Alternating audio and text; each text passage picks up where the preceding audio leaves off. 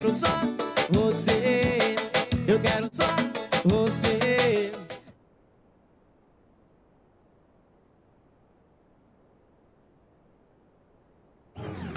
ZYL 819. Rádio Capibaribe Mirim FM Estéreo. Canal 200. 87,9 MHz. São Vicente Ferrer, Pernambuco.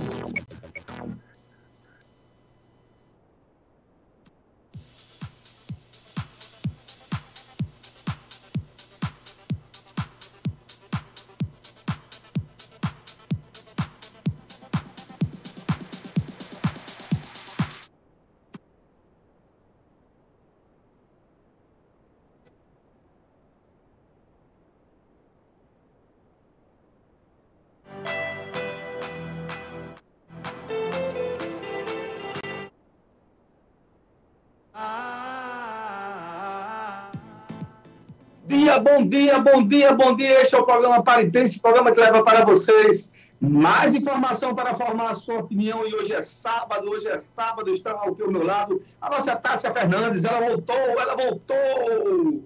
É isso. Hoje é sábado, sábado, sábado, 12 de agosto de 2023, são 10 horas em ponto, e aí é um programa que já está na cabeça de vocês. Quero mandar aqui um grande abraço a você que já está ligado no seu dial, no seu rádio, pela nossa âncora de rede da nossa rádio Capivari Mirim, 87,9 aqui na nossa amada São Vicente Ferre. E você que está em São Vicente, que já veio da feira, que está na feira, que está em casa, você amigo jovem, você amigo gosta de escutar o Paripense em todos os bairros de São Vicente, na sede, lá em Sirigi, pelas nossas redes sociais, do Instagram, do Facebook, não sei se tem TikTok ao vivo, não sei, mas deve ter aí, blog do Jadiel, né, pelo Facebook, o Facebook também da nossa rádio, Capibari Mirim, o Instagram do Fala Jadiel e o, e o Facebook também do Fala Jadiel. Você fica ligadão aí nas redes sociais, você não perde um minuto. Nossos amigos também da Estado Esquecido de Jararaca, todos os amigos e irmãozinhos da nossa amada São Vicente Fé e das nossas cidades circunvizinhas, que a Tássia acompanha 24 horas, está sempre ligada. Nossos amigos de outro, do estado de Pernambuco, todas as outras cidades, dos estados fora de Pernambuco, do sul do país, do norte e também até do exterior também. As pessoas também nos escutam também dos Estados Unidos, Canadá, Austrália. É, e pessoal aí muito ligadão com a gente. Um grande abraço aí. Sempre tem alguns amigos que nos escutam, o pessoal de São Paulo, o pessoal, os irmãozinhos de Brasília, sempre estão ligados conosco. Quero mandar esse grande abraço. E está no ar o programa Pare e Pense, o programa que leva para você mais informação para formar sua opinião. E aí a gente vai para um rápido, rápido, rápido bloco musical e a gente volta com um comentário desse que nos fala.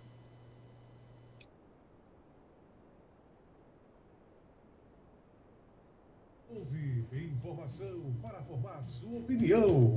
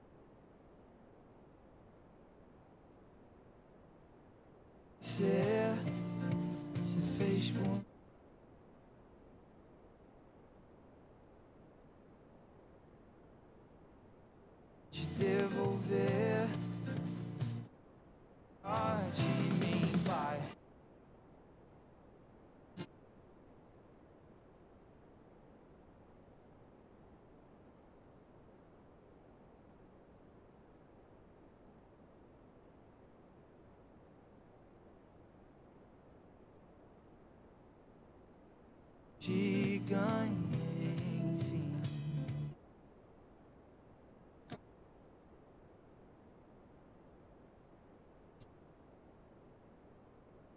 tira em mim.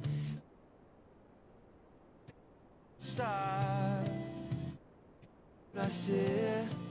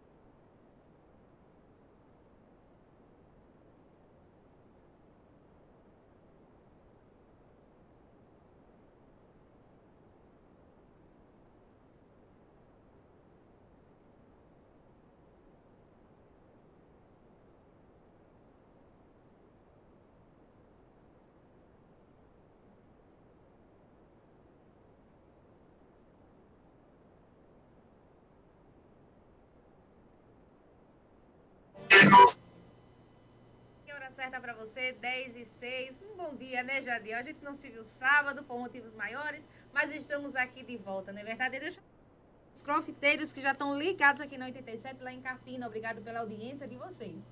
E agora vem ele, né, gente? Vem Jadiel com o seu comentário, né? Que não pode faltar o comentário do sábado, né? Porque a gente já tem horário marcado aqui. Tem tanta gente que espera o seu comentário, Jade. Então, eu agora passo o microfone para você. Muito obrigado, Tássia. Muito obrigado a você que está aqui, nos ajudando aqui nesse programa que tem feito sim, e tem sido colocado como um programa sério e trata dos assuntos com veracidade ninguém. Pois bem, é, o- essa semana está dando muito eco aí, vou deixar aí o retorno Está dando delay aí. Agora melhorou.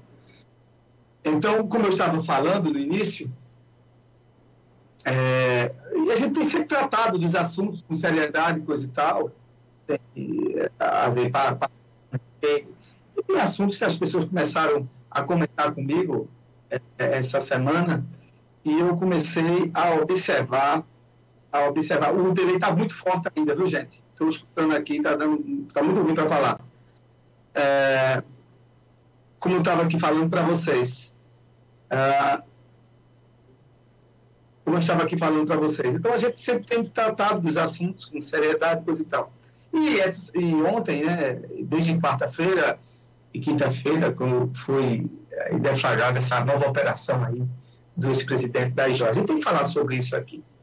E as pessoas começaram a perguntar, Jadel, não sei o quê, o que é que tu acha? Era bom tu comentasse sobre isso. E aqui, vocês são os patrões.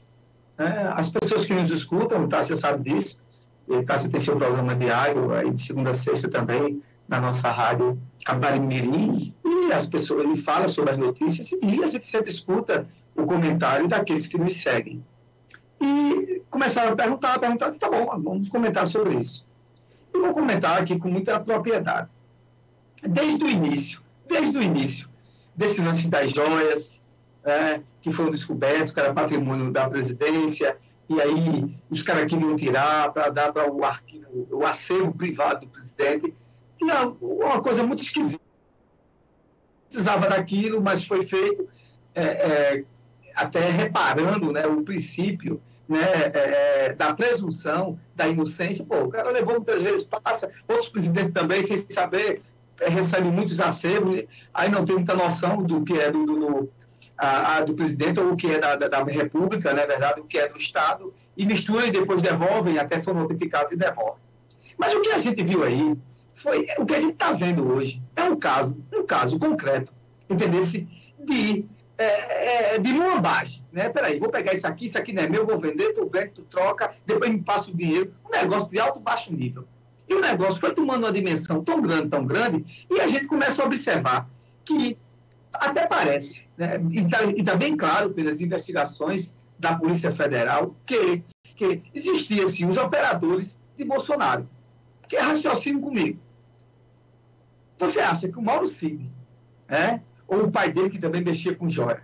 Iam estar com essas, essas joias todinhas, querendo vender, querendo trocar, compraram, venderam, levaram para o lugar, Bolsonaro levou, sem, sem uma autorização do chefe. Mas nem nesse, não, não, há, não, há, não há sombra de dúvida. Né? Eles estavam fazendo, porque eles iam fazer é, por debaixo dos panos, o que, é que, o, que o Bolsonaro vai dizer agora? Olha, tudo isso que o Mauro Cid fez, que o pai do Mauro Cid fez, né? e que o Vanguard, que era o, também o, o, o, advogado do próprio Bolsonaro, eles fizeram lá por livre e espontânea vontade. Eu não tenho nada a ver com isso. Eu não tenho nada a ver com isso. Eu, eu não acredito, eu não acredito em nenhum momento que o Bolsonaro vai dizer um negócio desse. Hoje, é, de outro para cá, eu vi agora na, na, na, Folha de São Paulo e no G1, que ele está dizendo que não tem nada a ver com isso, nunca se apropriou do nada. Mas está aí, tem as conversações, as conversações. O negócio foi tão de baixo nível que venderam o, o, o, o tal do, do relógio, do Rolex, avaliado em quase 300 mil reais. E quando viram que a coisa ia explodir, mandaram o cara comprar de volta de novo. Então, os e-mails, tão, tão, foi, os e-mails foram trocados. Né? E tem uma citação que também o cara dizendo, olha, aqueles, aquelas joias da Michelle, a gente não pode nem aqui colocar aqui no acervo. É bom a gente sempre colocar para não dar problema. Os, né, os, claro, os funcionários né, das forças, os ajudantes de ordem da própria presidência da República. Porque dizendo que a Michelle já tinha levado um. Né? Quando o Bolsonaro foi para, para os Estados Unidos, levou uma, uma bolsa, uma, uma, sacola lá, uma mala lá de joias. Levaram até coisa lá que depois viram. Ah, isso aqui não tem, não tem, é um, é um valor simbólico, não tem valor aqui é, é financeiro, não. Então deixa aí mesmo. Abandonaram lá, tá lá nos Estados Unidos, lá, um negócio parecendo um coqueiro, coisa e tal. Para você ver o nível das coisas. A gente está falando de provas. A gente está falando de provas, de e-mails trocados um pelo outro, né, de coisas cabais assim, ó, não tem para onde. Tanto é que a, até a, a, a, a, ação da Polícia Federal foi deflagrada como Lucas, é, lá no, no Evangelho de Lucas, que deixa eu ver aqui, que eu me lembro, é Lucas 12, 12, 2, que diz, é a versículo da Bíblia que diz, não há nada escondido que não venha a ser descoberto ou que não venha a ser conhecido. É, esse, esse, esse foi o nome, né, da, da, da, da, nome da operação da Polícia Federal. Por quê? Porque qual era a deixa de Bolsonaro? E, na verdade, vos libertará. Realmente, está libertando uns né, e colocando outros na prisão. Essa é a grande verdade. A, a, a, o grande lema do Bolsonaro, que a verdade foi libertará, né, que é do livro do João, né, e também tem Lucas também, diz o seguinte, que está libertando um e prendendo outros. Então, o princípio, eu estou falando de princípios de provas cabais. Entendeu? Está ali, ó, bicha, está aqui, ó. Eu tenho aqui, eu tenho aqui essa caneta, vou mostrar essa caneta. Então, essa caneta aqui, alguém leva essa caneta. Eu tenho uma prova visual, que o cara levou essa caneta, e ainda tem ainda as imagens. E o cara não pode dizer que eu. Mesmo respeitando, respeitando todo é, é, o princípio né, da, da, da, da, da razoabilidade, o princípio da inocência, né, o amplo direito de defesa, o amplo direito de defesa, mas quem tinha e quem estava trocando mensagens era, era, era sim, o ajudante de ordem, que ele de, de, de, de lamear, né, de, de, de deixar podre a farda das Forças Armadas, a instituição. Bolsonaro conseguiu desmoralizar a instituição das Forças Armadas do país. Né? Porque, veja só, o ajudante ordem. Para que serve um ajudante da presidência? De fato, levar a pasta, né, ficar ao próximo presidente nas questões das tratativas governamentais ou de outros governos, instituições é, é, dentro das instituições burocráticas, documentais, está sempre orientando. É para que serve isso? Mas ele, ele se tornou, o, o Mauro Cid, na verdade, um, um serviçal. Vinha lá de Bolsonaro. Foi para isso que se viu. E olha, e pasme, o pai do Mauro Cid, estranhamente, e é muita coincidência, tem, trata também com joias. Vende joia, compra joia, coisa e tal. Isso tudo estava passando por eles. O absurdo é tão grande que o cara tirou a foto para mandar para vender das joias e tá lá, gente. Ele tirou no espelho e transpareceu o rosto do próprio pai do Mauro. Ontem mesmo, é, antes da, da, da operação, é, o próprio Twitter, o, tem uma mensagem do Twitter do, do, do Vanguard, do, do também, é, do, do advogado que também sofreu busca e apreensão, né? E estava lá dizendo, olha aí, vocês não fizeram certo, caiu aí a casa, ele mesmo falando isso lá, dizendo lá no Twitter lá, esculhambando Mauro Cid, porque não souberam fazer. Então, não há. Você pode dizer assim, ó, você pode dizer assim, ó, eu gosto de Bolsonaro, é uma coisa, tudo bem, a gente respeita isso. Mas você dizer que aquele discursozinho de Bolsonaro, que ele era honesto, que era, não é, caiu por terra. Não é, gente, não é. Aí a mesma coisa deu, deu aqui chegar na rádio e dizer, olha, Jadiel, e não houve Lava Jato? Houve sim muita gente ficou rico. Porque se não ficasse rico, ninguém estava devolvendo dinheiro. Muita delação premiada. Muita mentira também para sair da cadeia. Então houve um bocado de coisa. E ainda tinha ainda um juiz parcial, um promotor parcial, que queria prender atual. E que não conseguiu uma prova nenhuma, inventou qualquer coisa e botou lá, por isso que caiu por terra. Mas sim, teve pessoas que roubaram sim. E você acha que o cara tem um governo, né? um governo de Estado, ou um governo municipal, ele consegue saber de tudo? Não. Tem muitas vezes que um secretário dele lá está surrupiando, um assessor lá está fazendo na operação, que o prefeito não sabe o que está fazendo. Quando história, história na, nas costas do presidente. E tem outras, ou do presidente, ou do prefeito, ou do governador. E tem outras situações que tem ligação direta. Você sabe que uma ligação direta é isso aí, o cara está aqui operando para o cara que mandou, que é o chefe dele. Então, isso é claro. Isso é claro. Então, eu entendo claramente. Eu estou falando de provas cabais, eu estou falando de coisa técnica. Eu não estou aqui me arborando se é a favor se é contra Bolsonaro. Não estou nesse, nesse âmbito. Porque eu sei que tem pessoas que gostam de Bolsonaro, tem pessoas que odeiam o Bolsonaro, tem pessoas que gostam de Lula, tem pessoas que odeiam o Lula. Eu estou falando de investigações que a Polícia Federal tem as provas, as trocas de e-mail, as fotos, as joias, né? E é um negócio de joias mesmo. Né? Hoje, agora mesmo, a Polícia Federal é, é, fez uma, um pedido à, à Justiça para fazer, é, é, entrar com a, de quebra de sigilo, né? Para ter uma, uma, entrou com ação de, de quebra de sigilo, um pedido, ação não, entrou com um pedido de quebra de sigilo dentro das investigações das contas de Bolsonaro. Quando se observou que dentro de três meses existiam anomalias nas, nas tratativas, na é verdade, ou, ou nas movimentações financeiras da conta corrente de Mauro Cid, então o cara ganha 22 mil. Aí dentro de três meses aparece 3 milhões e meio. Apareceu 3 milhões e meio na conta do Mauro Cid. Aí eu pergunto a você, vocês acham, acham que Mauro Cid estava fazendo tudo aquilo ali, porque baixou o mochão bambam nele, esse ponto, eu agora vou operar aqui na presidência sem ninguém saber. Nunca! Nunca sabe por quê? Porque até as trocas de e-mail estão tá dizendo, olha, temos que resolver isso citando o ex-presidente assim claramente. E não só era ele, não. Né? Tinha mais pessoas lá envolvidas, mais pessoas envolvidas. Né? Os áudios, é, é, além disso, um, um, único áudio, um único áudio obtido pela Polícia Federal mostra que eu, o ex-ajudante de, Mauro Cid, né? de Mauro Barbosa Cid, que tratou sobre três coisas, veja só, citando 25 mil dólares endereçado a quem? Ao ex-presidente Jair Bolsonaro. Está lá o e-mail citando. Vamos ter que vender isso e mandar isso aqui para ele. Dois, uma tratativa para a venda de estátuas de palmeira e um barco folheado a ouro. E esses barcos saíram. Era a palmeira que saiu ontem, que achava que não era muito dinheiro, deixaram lá abandonado. E um barco folheado a ouro, recebidos pela comitiva da, é, do Brasil, na visita oficial do Bolsonaro ao Bahrein, né, nos países do Oriente Médio.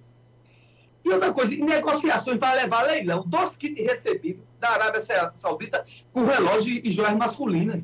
Eles iam vender, e tanto é que eles venderam o, o, o relógio. Quando o TCU viu isso, aí, uma loucura, né? Compra de novo, compra, pelo amor, quase que eles endoidavam para comprar o relógio de novo para devolver. Olha, tem que estar aqui esse relógio. Porque aí a gente já vendeu, já estavam fazendo negociata. Então, gente, Não há, são documentos, são documentos, provas cabais. Ninguém aqui está supondo, nem inventando, que eu odeio esse negócio dessa pessoa está aqui a- arrumando as coisas né, e falando isso, coisa também. Peraí, cadê? É, Tem que saber se a prova é verdadeira, tem que evidenciar de fato. Você não pode também estar acusando todo jeito só porque viu lá alguma coisa, se alguém fez por você. Né? Se houve uma quebra lá e foi hackeada alguma coisa. Não. Né? Por quê? Porque a materialidade. Tem as provas, as provas e tem a materialidade. O que é a materialidade? São as joias. É joias. É o falar do seguinte, né? É o batom na cueca. É o batom na cueca, a turma fala muito. E vejam só, e vejam só, o general, o Mauro César Lorena Cid, que é o pai do Mauro Cid Barbosa, o general de exército, pai de Mauro Cid Barbosa, envolvido até o pescoço, porque ele, ele, ele, ele mexe com joias, e é um general de exército. Veja que coisa meio esquisita, né? Do, do, do- do bendito Rolex, né? Do, do, do bendito Rolex, que foi também negociado. né? E também está envolvido até a alma. E, e, e, e, terminando, o advogado do Bolsonaro, o Frederico Wassef, né? O Frederico Wassef, não é verdade? E aí que ele era ex-ajudante. é, E, e o que, que ele era? É advogado da Bolsonaro e do Bolsonaro. Né? Ele mesmo deu print, ele deu print do, do relógio e mandou, gente, vem, conta vamos, vamos negociar isso aí. Foi isso que fez. Em 15 de março, só definiu, em 15 de março, o TCU definiu um prazo de cinco dias para que entregasse o kit com joias que tinha esse bendito relógio. Eles já tinham vendido o relógio. né? Aí compraram de volta. Compraram de volta. Ó, vamos conectar o relógio, estão pedindo de volta, não sei o quê. E, e, e, e, e o Ocef foi um homem escalado para recomprar, pessoal. O advogado de Bolsonaro foi um homem escalado para recomprar o, relógio, o, relógio, o, o Rolex vendido pelos, quê? pelos auxiliares de Bolsonaro, vendido pelo Mauro Cid, né? E que de pagar um valor muito maior do que aqui é obtido na venda, porque está precisando de volta, porque o Tribunal de Contas da União está dizendo, cadê o Rolex? Você está onde? Isso aqui é do Estado, isso aqui não é, não é do acervo privado do presidente, não foi dado de presente a ele, não. porque a Constituição é bem clara, não pode ultrapassar de 100 dólares, né, um presente doado você estando no cargo, né. Depois tem o, o, o outro envolvido também, que fazia parte dos ajudantes de ordem, o Osmar Crivellati, que era tenente do Exército, que é tenente do Exército, e ex-ajudante de ordem Jair Bolsonaro também, que também lá envolvido lá. Né? Esse cara até foi indicado por aquele, ex-comandante lá, o Vilas Boas Correia, né? que era considerado o Vilas Boas Correia, um homem que até mandou intimidar o, o, o STF. Ele era doido para dar um golpe também. Então, as evidências estão aí. Né? Então, quem são citados? O Fábio Van que era um dos, um o Van Garten também, que era um dos advogados de Bolsonaro, né, que conversou, né, no dia que também, também fazia parte, e também o Frederico Wassef, que também era também, com o Van Garten, procurado. O Jair está também envolvido também, porque tem uma troca de e-mail, Jair Bolsonaro, porque, porque Jair Bolsonaro tá, está também envolvido diretamente. E agora eu vou dizer ponto a ponto. Por quê? Porque as mensagens de celular obtidas pela Polícia Federal mostraram, mostraram e mostram que os assessores do então presidente Bolsonaro conversando sobre a venda ilegal de presentes oficiais dadas por delegações estrangeiras. Ou seja, como ele estava lá autorizando a fazer aquilo ali.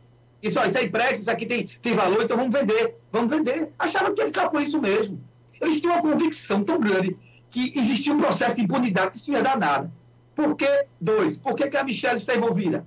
E algumas dessas mensagens obtidas pela Polícia Federal e que mostrou, e a Polícia Federal mostrou, que os assessores dão a entender que Bolsonaro chegou a conversar sobre o valor de mercado das peças e que um dos itens já tinha sumido, gente. Como o cara disse, olha, um já sumiu, está com Dona Michelle, Dona Michelle já aí não tem nem como colocar mais no acervo, em referência, então, à primeira-dama Michelle Bolsonaro. Ou seja, a Michelle, olha, gente, é a família de Michelle, que Michelle viveu vida, se você vê lá em Brasília antes, já não sei o que é hoje, já viviam dessas coisas, é, de roubo, coisa e tal, a mãe dela, o tio dela, envolvido em coisa pesada.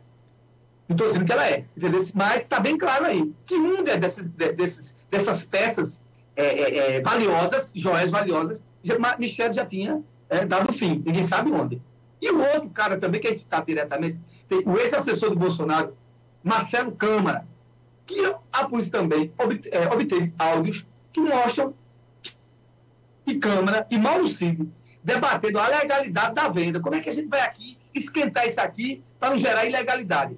E essa mensagem foi enviada agora, em março de 2023, ou seja, naquela viagem toda lá para os Estados Unidos. Pegar lá, vamos fazer, vamos tirar tudo aqui, fazer o sarrafo aqui e depois vamos ver como é que a gente vende. Né? E aí você vem aqui estátua de estátuas de Palmeiras, foi, foi abandonado lá nos Estados Unidos, porque eles achavam que não valia nem a pena, o, tinha mais um valor simbólico do que de, de, de, de financeiro, do que financeiro. Né? O barco folheado a ouro, que era interessante, as joias pelo governo da Arábia Saudita. Então, é o governo da Muamba. Foi o governo da Muamba. Eles pegaram tudo assim, vamos vender tudo aqui para fazer aqui um caixinha para a gente. Foi isso. É eu que estou inventando? Sou eu que estou supondo? Não. As evidências estão aí. As provas estão aí. O que, é que você vai dizer agora? Se você achava, se você achava que o Bolsonaro, honesto, como ele dizia, desculpe, ele não era. Esse é o programa que leva para você mais informação para formar a sua opinião. A gente vai com o apoio, apoio cultural e daqui a pouco a gente volta com a nossa Tássia Fernandes. Informação para formar sua opinião.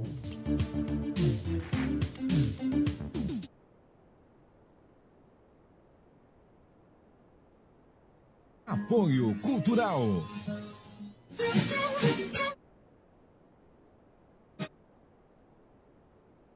O Muniz tem tradição vender.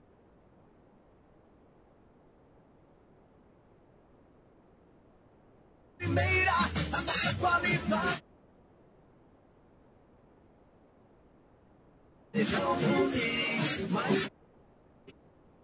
Muniz, Muniz, padaria, açougue, frutas, verduras, legumes, bebidas e muito mais. Varejão Muniz, o seu supermercado.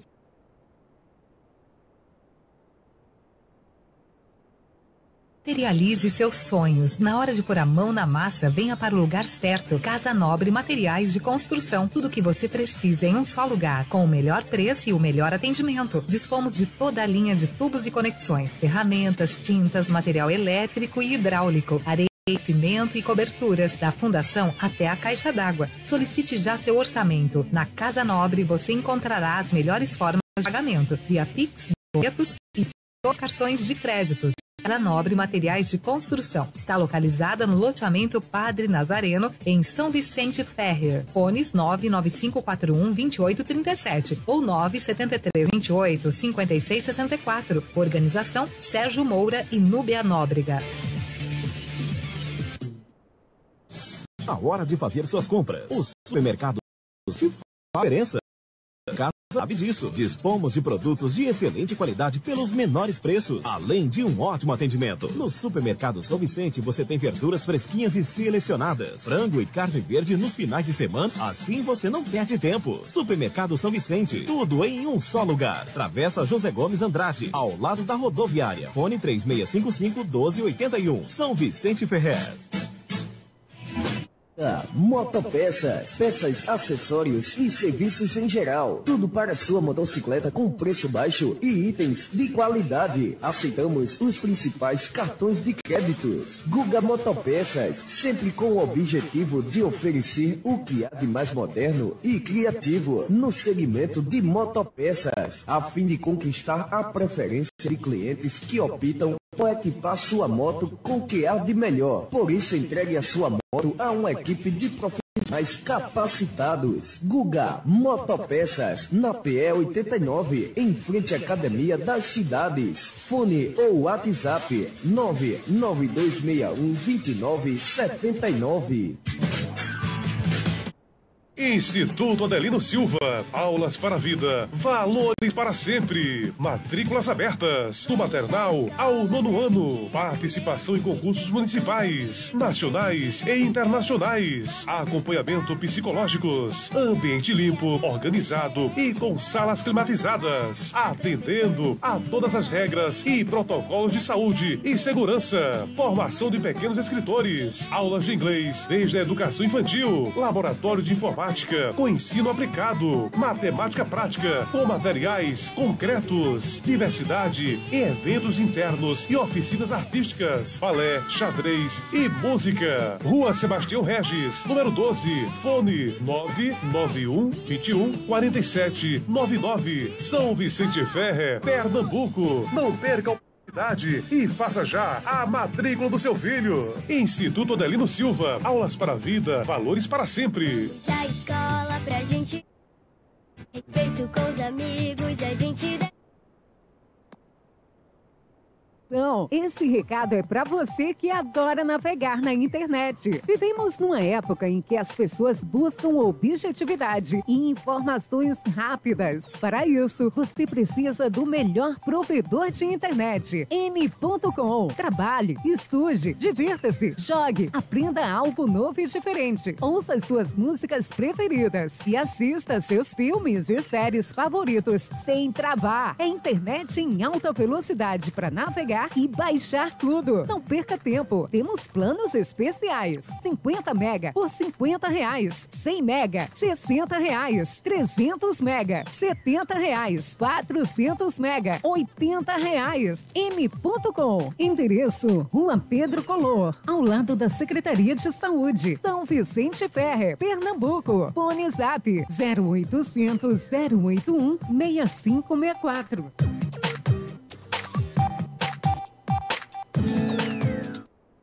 A saúde começa pela boca. Consultório odontológico, doutora Rafaela Alves. Atendimento clínico geral, com especialidades em restaurações, cirurgia, tratamento de canal, prótese, odontopediatria, limpeza, clareamento, implante, aparelhos fixo e remóveis. Aceitamos todos os cartões, via Pix e transferência.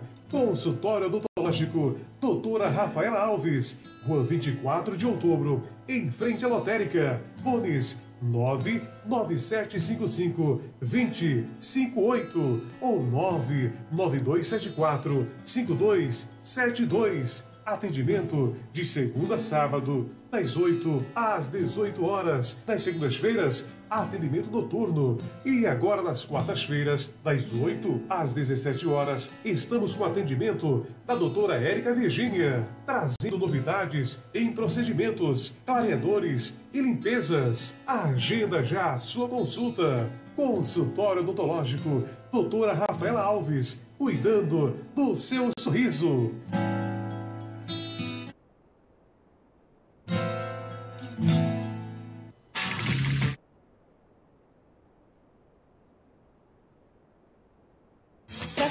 Liberdade, acelere em uma moto.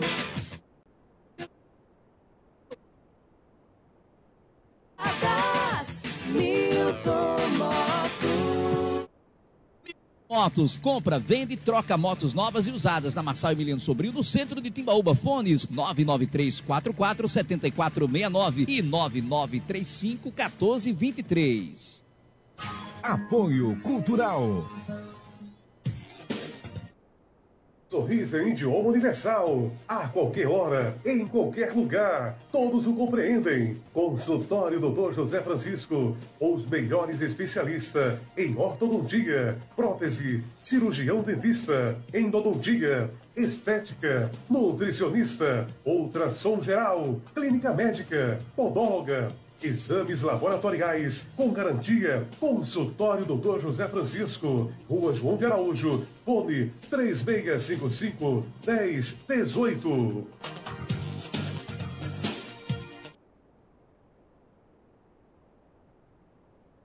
Ela também escuta. Aqui você tem voz e vez.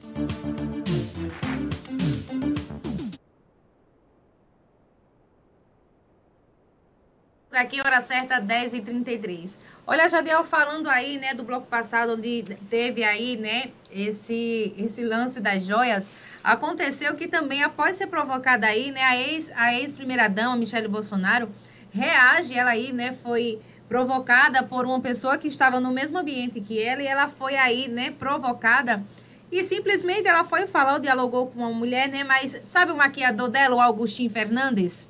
Simplesmente Sim. ele jogou um gelo na mulher. E eu fico pensando, eu fico pensando o seguinte, cadê a imagem da cristã que ela fala? Que ela tenta trazer para as pessoas. A Bolsonaro e ela, desde que perdeu a eleição, nem na igreja vão mais. É nos falsos profetas, nos falsos cristãos. Né? É, na verdade, esse- é- essa reação dela é, é assinar recibo. Porque, veja só, é, é, com quantas pessoas... É, é, política é o seguinte, se você tem entrou na chuva, tem que se molhar. Quantas pessoas fizeram isso também em outros com outros políticos que eram é, é, humilhados no meio da rua, coisa e tal, por essas atitudes. Então, aquilo que deu para Chico também está dando para Francisco.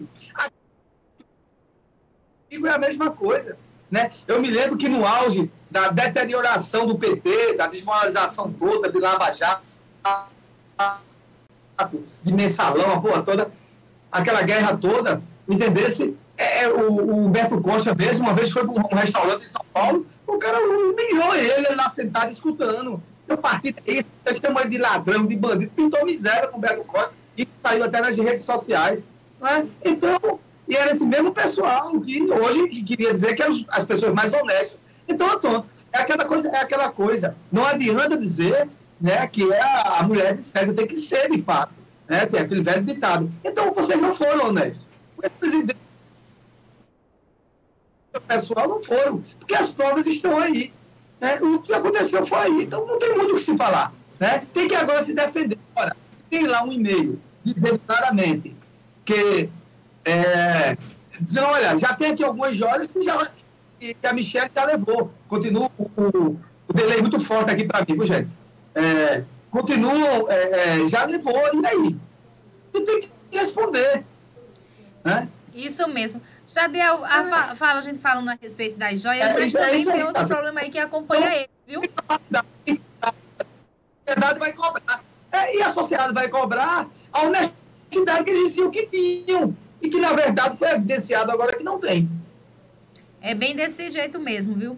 Jadiel, tem uma comissão aí que quer que Bolsonaro ele faça a doação de parte daqueles 17 milhões recebidos por Pix a órfãos da Covid-19. Aí ele ainda pagou as contas, né? Ele, ele tem uma fala dele, uma, fa- uma frase dele que, para mim, na minha opinião, é de zumbaria. Né, de deboche, é onde ele fala que deu para ele pagar as multas e sobrou ainda para comer um pastel com caldo de cana com a Michelle Bolsonaro. Então aí tem uma comissão, É uma tem uma comissão aí que falar, quer Marcelo. que ele faça né, essa doação de parte desses 17 milhões rece- é, por Pix, né, por aquelas doações que fizeram ele para ele pagar a multa, né, e para doar aos e eu concordo com isso, viu? Que agora é a hora dele exercer o que ele tanto ama, né? Ele ama tanto o Brasil e ama tanto as pessoas que tá na hora dele começar a exercer isso. Tássia, eu vou te falar uma coisa. É, na verdade, o Bolsonaro enganou as pessoas de bom coração que acreditavam nele. Ele arrecadou 17 milhões. Desses 17 milhões que ele arrecadou, ele nem as multas pagou. Quem pagou foi o partido. Ele mentiu para as pessoas. Está dando risada aí. É o cara que conseguiu, dentro de 30 dias, 17 milhões. Tá... Eu, eu disse isso aqui no comentário. Vocês deixaram o Bolsonaro milionário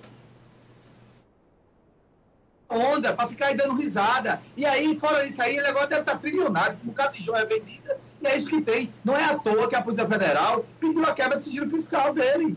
Porque é dinheiro demais da conta desse cara. É dinheiro demais.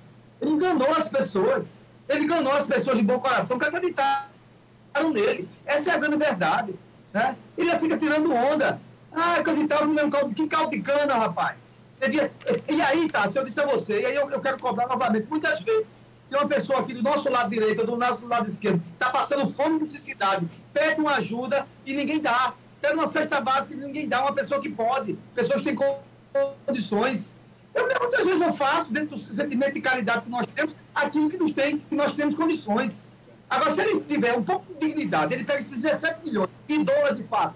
Olha, gente, eu recebi isso aqui, não preciso, toma aqui para vocês. Toma uma atitude de homem, é isso que ele tem. Esse cidadão recebe 77 mil reais por mês. Bolsonaro recebe 77 eh, eh, mil reais por mês de aposentadoria, de ex-presidência, de, de aposentadoria de quando foi deputado, de aposentadoria de quando ele foi expulso do quartel, porque ele queria explodir o car- o quartel. É isso que ele é. Então, aqui para nós, eu vou ser sincero, Bolsonaro não tem exemplo nenhum, nenhum para me dar. Porque se tinha alguma coisa que ele defendia que era o mais honesto do mundo, a casa caiu e aí está os fatos e as provas. Desse jeito. Falando também, Jadiel, em Polícia Federal, a gente sabe que o ex-presidente, né, o Silvanei Vasque, que era a Polícia Rodoviária Federal, ele foi aí, né, desonerado do cargo. E a Polícia Federal aí, ele vai ser, né, ele foi, né, comunicado para ir de, prestar depoimento, mas aí ele passou, passou mal e nesse depoimento que ele ia fazer aí, a Polícia Federal ofereceu ele um acordo de delação privada. Ele que, Silvanei, né, que foi diretor da, da Polícia Rodoviária Federal. E eu fico pensando, a gente acha que sabe de muita coisa que já está acontecendo. Mas se esse homem realmente abrir a boca, Jadiel, como é que fica? Aí que oh, vão ver realmente quem é o Jair é Bolsonaro. Aí, você está falando uma coisa interessante, Cássia. Desculpa interromper, mas eu fiquei empolgado em responder. Você tem uma ideia? O Mauro Cid já chegaram as pessoas da família dele e olha, ou tu vai delatar ou tu vai ser preso sozinho. Ou senão tu vai ser o herói vai ficar lá quieto, não vai falar de ninguém. Né? O, o, o, o, o Silvanei, né, isso que é o da, da PRF, está no mesmo esquema também. Veja só, né? O depoimento do Silvanei disse que é de fato teve uma operação especial naqueles lugares onde tinha 75% de pessoas que votavam no presidente atual, no Lula. Oxê, quer dizer que vocês pegaram toda a estrutura da Polícia Rodoviária Federal e só levaram para lugares onde Lula tinha 70% na Bahia. Que coisa é essa? Que situação é essa? É, é complicado, viu? Eu só digo um negócio a você, viu? A gente vê que é um esquema assim, Jadiel um puxando o outro, né? Na gestão do, do, do ex-presidente Jair Bolsonaro, né? Um puxando o outro. É uma cordinha. É, é um. É verdade. Ô, Tássia, e aí eu repito de novo. Será? E veja só, o Bolsonaro não deu uma palavra né, de apoio ao Mauro Cid era o cara que vivia na cozinha dele, que pagava até a manicure e a pedicure da Michelle. Né? Ele, ele desmoralizou, porque o cara, ajudante das Forças Armadas para o presidente, se tornou. Ele ia lá, pegava cartão, trocava dinheiro, era um negócio arretado. Né? Veja que desmoralização. O Bolsonaro fica, ah, ah, ah, e agora dizendo, eu não tenho nada a ver com isso. Ele disse hoje, não tenho nada a ver com isso, ele ficou honesto. Aí eu me digo uma coisa, e vai ter que ser todo mundo preso por causa dele? Aí a pergunta é, você acabou de falar, o Silvanei, o Mauro Cid, filho, o Mauro Cid pai, que é a família toda, né? o Van Garten, o Ocef, esse pessoal tudo ia ficar tudo enjaulado, né? sozinho. Porque dizer, não, eu comprei para mim. Eu peguei, fui lá, peguei as joias, roubei as joias do acervo da República que eu queria fazer negociata. Então tá bom, amigo, assuma tudo e vai pra casa. Mas ele não confessa, né? A única coisa que ele abre a boca e diz que ele não tem nada a ver com essa história né? Ele não, ele não, ele não toma a frente, né, das pessoas que estavam o tempo todo com ele. Ele tenta se sair sempre. Essa conversa, ele não vai confessar nunca, claro que não vai. Mas com essa conversa que eu estou dizendo é o seguinte: será que esses que estão aí, como você disse, da cordinha, o outro, vai ficar com a culpa só ou vai também dizer, olha, de fato eu fiz isso para Bolsonaro? Porque até agora eles não disseram isso. As provas estão aí, eles estão sendo chamados, eles vão ter. Porque vai só, veja só o que, é que vai acontecer. Dentro do amplo direito à defesa e dentro do regulamento do direito. O que, é que vai acontecer? Está evidenciado que o Mauro Cid e todo esse pessoal todinho, Mauro Cid, Mauro Cid, o pai, filho, Van Gaten, o Acep, esse pessoal todinho, o outro tenente lá, esse pessoal todo está envolvido. Ah, bicho, é, eu sou culpado. Porque as provas estão lá. Eles disseram não, as provas estão lá. Eles vão ser condenados. Aí eu pergunto, será que eles para atenuar, atenuar ou diminuir a condenação deles. Dizer, olha, realmente, eu não fiz isso só para mim. Eu fiz isso porque o presidente mandou, o ex-presidente mandou, e eu, eu tive que fazer. Porque é o seguinte, uma coisa, uma coisa é você ter um colaborador à distância. Por exemplo, eu tenho um ministro é, de, alguma, de, de, alguma pasta distante de mim e começa lá é, é, a operar, a roubar, no caso. O presidente está lá. Ele não vai saber o que está acontecendo, porque os ministérios são independentes. Mas a gente está falando, Tássia, e amigos que nos escutam nosso paritense, de tem gente que estava lá 24 horas com ele.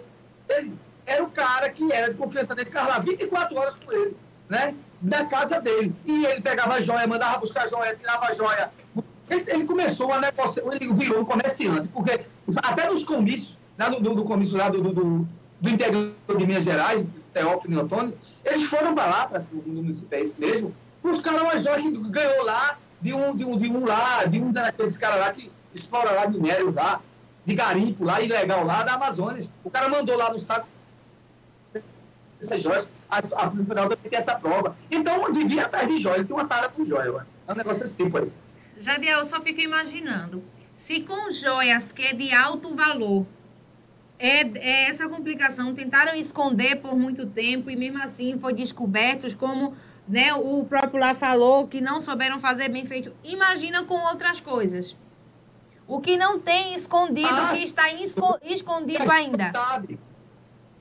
Perfeito, Tássia. Você falou com propriedade agora. E o que a gente não sabe? Ô, Tássia, é tanto absurdo, porque você tem uma mesmo. No governo Bolsonaro, aí, nos dois últimos, tinha aquele ministro da Educação, Milton Ribeiro. O cara estava recebendo barra de ouro pra- pra- pra- em troca de, de, de, de, de- regalias lá, de, de, ações lá do FNDE. Veja que negociata de, de baixo nível. Né? Os prefeitos, ah, eu fui lá, mas lá o prefeito. É, aí o, o, é, eu tenho que atender aqui, o ministro não é disso, eu tenho que atender aqui que o, o, o que o Bolsonaro mandar. Aí começa a se ligar um ao outro. Olha, barra de ouro, joias, tem alguma coisa ligada a isso. E, a- e esses prefeitos é justamente da- das, das regiões de Minas, de, de, de minério, de Minas não, de minério, né? Das regiões amazônicas, tem minério, coisa. Tem alguma coisa se interligando, as coisas vão se encaixando. E é isso que você falou. E as coisas que a gente não sabe que aconteceu. E as coisas que a gente não sabe que aconteceu. Isso mesmo, né? A gente, eu, você foi falando aí, eu fiquei só lembrando do que aconteceu na gestão de Lula passada. Se Já deu, se a gente colocar na balança, dá a mesma coisa. Enquanto um tinha lá a Lava Jato, tinha mensalão, deputado colocando dinheiro em cueca, desse mesmo lado também tem. Cueca, tudo. tudo. É, no, no governo Michel Temer, né, aquele, aquele ministro que era um, um gordinho que tinha, que era da Bahia, encontraram o, o apartamento dele por 53 milhões de reais. Isso. Ele pacote lá. É, poxa. É verdade. Aí vem dizer, não, eu sou muito honesto. Não. Quem? Esses caras é o seguinte. Fica lá, dizendo que sou muito honesto, está fazendo a mesma prática. No anterior, né, os governos anteriores, lá com as suas práticas, né, fizeram, pintaram miséria também, fizeram também. A gente não pode dizer que não teve, não. E eu vou dizer aqui, ah, não houve Lava Jato, houve sim. Houve gente que se enricou ali na Petrobras, ali se deu muito bem. Né? E agora, está havendo sim, está havendo roubo de joias, negociata, É muita hipocrisia. também. A gente fala aqui o que realmente houve. É, aqui não tem hipocrisia, não. É, Eu chegar aqui, aos ouvintes da gente, dizer, olha, só fala do outro, eu continuo falando, peguem aí minhas falas, peguem minhas falas, desde que eu faço comentário na rádio, e eu falando, nessa parte de passar pano errado também. Isso, isso, isso, isso. Né? Isso tentava condenar o ex-presidente Lula sem provas. Uma porcaria de um triplex e de um sítio. Mas não conseguiram colocar ele, interligar, ele às outras operações que eram feitas em outras instâncias dentro do governo. Era errado, porque devia estar mais atento e deveria ter mandado logo por logo de imediato. Mas deixou passar. Então teve também erro também. E a gente também faz isso aqui com muita tranquilidade. É, Jadiel, a gente está com um ouvinte aqui, né, ele estava mandando mensagem, disse assim, Tássia, o único que não tem provas, que nunca fez nada foi a Dilma. Ninguém nunca provou que a Dilma roubou enquanto ela estava no poder. E realmente, eu- nunca ninguém ouviu falar. Nosso ouvinte, falou bem. Eu vou lhe contar uma coisa, amigo. Eu que pergunta. Um senador da, da República que não está aqui mais conosco. Aqui eu também trabalhava para ele, era Sérgio Guerra. Um belo dia eu perguntei, Sérgio, a presidente Dilma honesta, ele olhou para mim, é uma das presidentes mais honestas que tem nesse país. E vai cair pela sua honestidade. Escute, ele disse a mim, ela vai cair pela sua honestidade. A presidente Dilma é uma mulher íntegra, honesta e honrada. Ela é tão íntegra, tão, tão honesta e tão honrada porque ela caiu, porque não queria fazer negociata com aquele, com aquele, é, aquele deputado lá, que era presidente lá, que colocou o impeachment dela, que era do Rio de Janeiro. Esqueci até o nome dele aí, depois tu vê aí, me diz aí, entendeu? Cunha lá, porque era Cunha, sei Cunha. É, é. E ele, e ele, né? E ela não aceitou, ela não aceitou fazer negociata com ninguém. Era uma pessoa institucionalmente é, de, uma, de, de uma maestria de, de honestidade tremenda. Eu me lembro que uma vez a Globo foi lá fazer uma entrevista com ela no Palácio e ela dizia, não, Neto Peló, isso aqui é do povo brasileiro. Ela tinha uma, uma responsabilidade por tudo, né? por esses, esses, esses mimos que a República Falso dava, né? É, te atrapalhando foi o Fausto Pinato. Não, não, é o, é o presidente da Câmara. Eduardo Cunha. Veja, é o presidente da Câmara de Dilma. Entendeu assim? O presidente da Câmara do impeachment de Dilma. Ele foi até candidato agora a deputado e perdeu. Entendeu? E estava preso, foi preso pela Lava Jato. Foi preso pela Lava Jato. Poxa vida, esqueci o nome dele. E então, como eu estava dizendo a você, do, do, da, daquelas, da, daqueles presentes né, de, outros, de outros chefes de Estado que davam ao país, e ela mostrando, tem aí, no Fantástico, você vê no, no Google, você vai ver. Bem honrada. Falou, você falou com propriedade agora.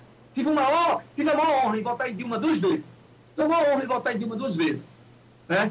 Não me arrependo nunca ter votado na Dilma. Uma mulher honrada. Uma mulher queria que realmente tocar as coisas com seriedade e acabar essa vassalagem toda. Isso aí que a gente está vendo agora. Isso é, é verdade. verdade. Eu sempre falei que, que o que fizeram com Dilma realmente foi um golpe. Foi o presidente da Câmara, foi Eduardo foi Cunha. Golpe. Foi, foi um golpe. E outra, tão o que eles fizeram. Eles estavam fazendo uma barbeiragem tão grande. Porque quando você é impeachada e recebe o impeachment, o Senado deixa você inelegível por oito anos. E abrir um salvo-conduto para ela. Porque, agora, veja só, condenaram a Dilma por pedalada fiscal, que, na verdade, o nome técnico significa, o nome técnico significa remanejamento orçamentário. O nome, o nome técnico se chama remanejamento orçamentário. É aquele momento né, que você precisa da, da cobertura orçamentária para que aquele programa social ou aquela ação de governo não pare e você muda as funcionárias orçamentárias. E todo governo continua fazendo isso. O governo de Paulo Câmara fez isso 381 vezes. Raquel já 180. E raramente, raramente se pede autorização, porque senão o governo para. Tem sim um dispositivo lá que há necessidade de passar por, pela Câmara, ou pela, pela Assembleia Legislativa, ou pela, pela, pela Câmara Federal, ou pelas câmaras municipais, as três instâncias de governo, prefeito, governador e presidente. Só que em alguns momentos não tem tempo hábil. E justamente foi isso. A, a, a Dilma é, tirou recursos orçamentários para pedir um empréstimo à Caixa para dar cobertura ao quê? Ao Bolsa Família, para não faltar a Bolsa Família. E depois ela pediu autorização ao Congresso. Foi, os caras cacaviaram, pintaram miséria, não viram nada. Aí a, isso era uma brecha constitucional. Ela não botou dinheiro no bolso, não. Ela fez uma, pediu um empréstimo à Caixa, a Caixa emprestou para pagar o Bolsa Família. É porque a gente esquece das coisas, para pagar o Bolsa Família. E fizeram o que com a Dilma? Caçaram ela. Quer dizer, foi uma, um golpe político e não, e, e não nenhuma anomalia, nenhuma ilegalidade. A Dilma, mulher honrada, sempre foi uma senhora de bem.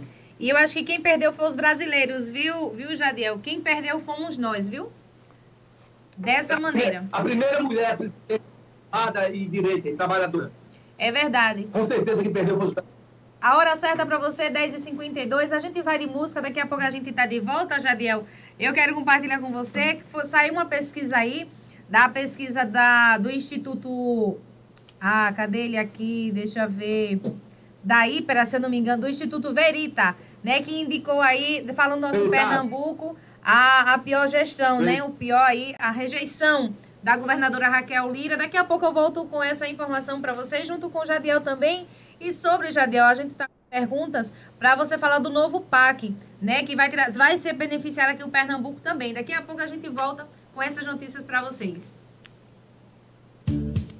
Fala também escuta. Aqui você tem voz e vez.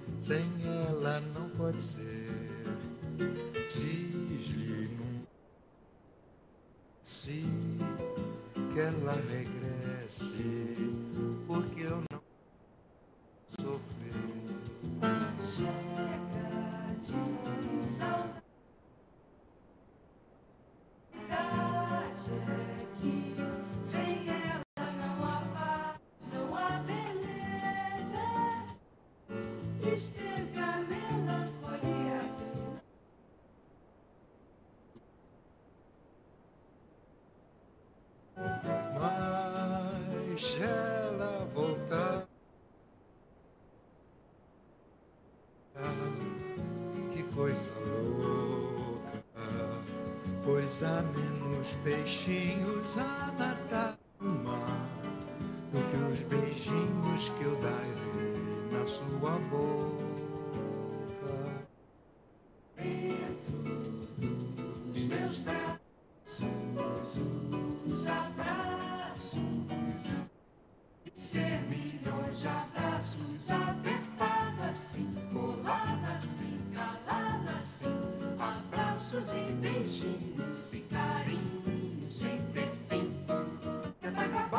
negócio de você viver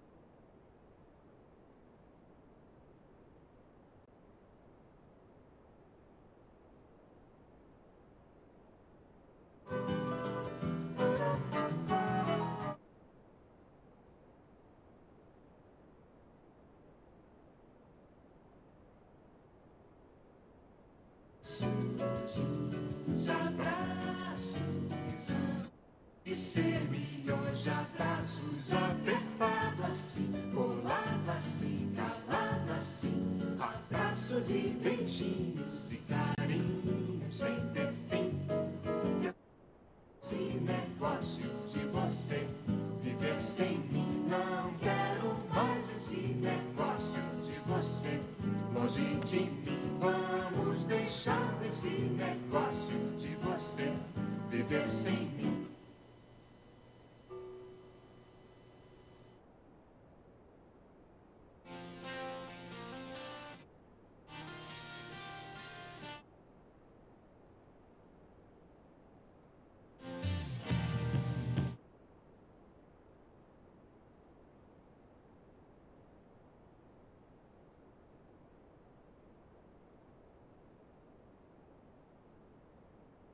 que pensar em algo novo que fizesse sentido. Ainda vejo o mundo com os olhos de criança que só quer.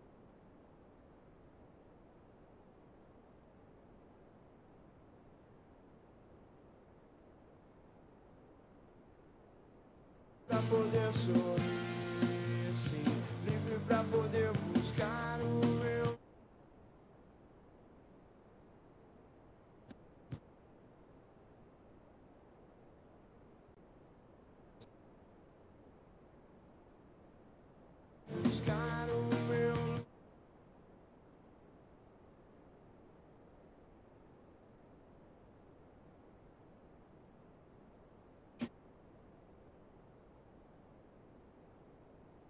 cali eu sei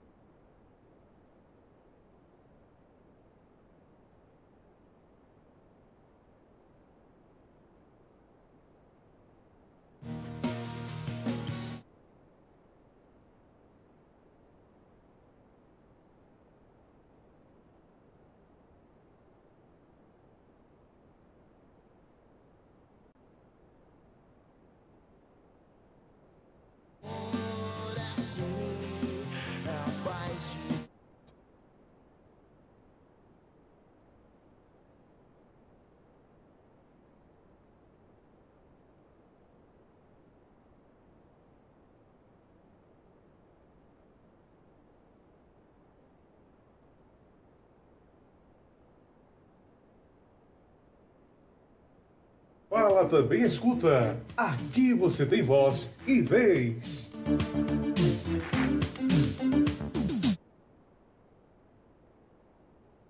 Voltamos, voltamos, voltamos, voltamos, voltamos,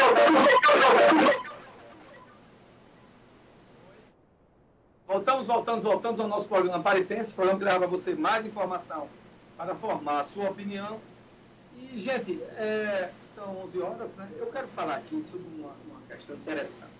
Essa semana foi muito badalada aí a questão de uma a questão da redução do IPVA.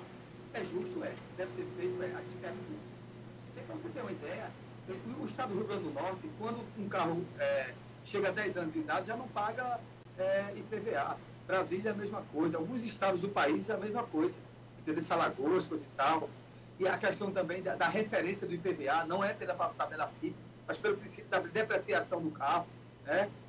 E isso era interessante. E, e quem se tornou é, é, profissional em cobrar IPVA aqui, na verdade, foi o, o, governo Paulo. Aí a Raquel disse que ia isentar também né, a, o IPVA também sobre motos, coisa e tal, mototaxista, essa coisa toda. Enfim, promessas dela.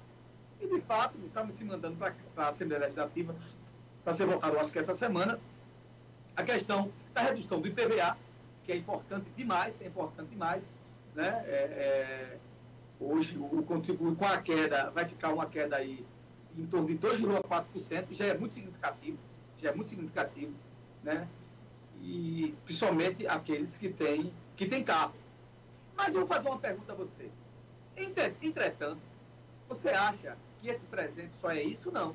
Não existe almoço de graça. O que, é que a Raquel fez? Ela está mandando a redução do IPVA e está aumentando o ICMS. Aí eu pergunto, todo mundo tem carro? Não, mas todo mundo come. Né? Todo mundo se alimenta. Então, a alíquota que era 17% vai passar agora para 20% aumentando o ICMS desse mesmo projeto. Veja só como é a casca de banana nesse mesmo projeto. Saindo dos atuais 18 e indo para 20,68. 20,68. Quer dizer, vai aumentar o ICMS. Quando aumenta o ICMS, que é o Imposto de Circulação de Mercadoria e Serviço. Repito, Imposto de Circulação de Mercadoria e Serviço. Mercadoria é o que a gente come na prateleira, no supermercado. No, supermercado de Beto, de Marina, de Fernando, né, de Mazinho. Né? e eles vão ter que repassar o preço, porque o ICMS vai aumentar. Então vai aumentar o preço da carne, o preço do óleo, o preço do feijão, o preço do arroz. É isso que Raquel Lira está fazendo. Veja só que interessante. Ora, eu não posso tirar o direito da grande maioria, que as pessoas mais pobres que precisam, para dar uma minoria. Né? Porque tem carro, né, para que um certo carro tem certa condição. Nem todo mundo tem carro. Nem todo mundo tem moto. A grande maioria nem tem carro, nem tem moto. Mas a, toda a população, 100% da população, na esfera do globo terrestre, e dentro de Pernambuco. E por que não dizer de São Vicente? Come, come, se alimenta todo dia, é, é, compra serviço, paga um serviço com uma moto que está quebrada, não é verdade? Manda um encanador, um negócio. Então o cara que vai pagar o imposto sobre o serviço também vai aumentar. Então o, o que mais impacta a gente é o seguinte, aumentou, vai aumentar de 3% para 20%. Então essa, essa é a enganação né? e a pegadinha do imposto de Raquel. Ela tirou para dar um e, e jogou o que a gente mais precisa do outro. Com com o argumento, com a desculpa de dizer, não, porque vai ter a reforma tributária, então eu tenho que aumentar mais meu imposto. Para quando a reforma tributária chegar, eu reduzir meu imposto. Poxa, que história é essa? Quer dizer que a reforma tributária, que já veio já para reduzir imposto sobre a mercadoria da cesta básica, aí a governadora de Pernambuco está aumentando a lista de imposto dela para que quando houver a reforma, quando a, a reforma tributária ser implantada, que é de médio a longo prazo, vai ser nem agora, a, quando chegar a redução, não impactar a arrecadação dela. Ela está pensando no povo desse jeito. Ela está pensando no cara, no trabalhador, no homem do campo, que faz sua feirinha, que leva para o sítio, que compra seu feijão, seu arroz, seu macarrão, seu pedacinho de carne. Não. Então veja só, em detrimento né, de, uma, de uma parcela da minoria, então se era para fazer isso, deixava como está. Deixava como está. Agora, é justo que se reduza o IPVA? É justo demais. Agora, fazer redução do IPVA do IPVA, como os outros estados fizeram. Os outros estados não fizeram isso não. Reduziram o IPVA e pronto.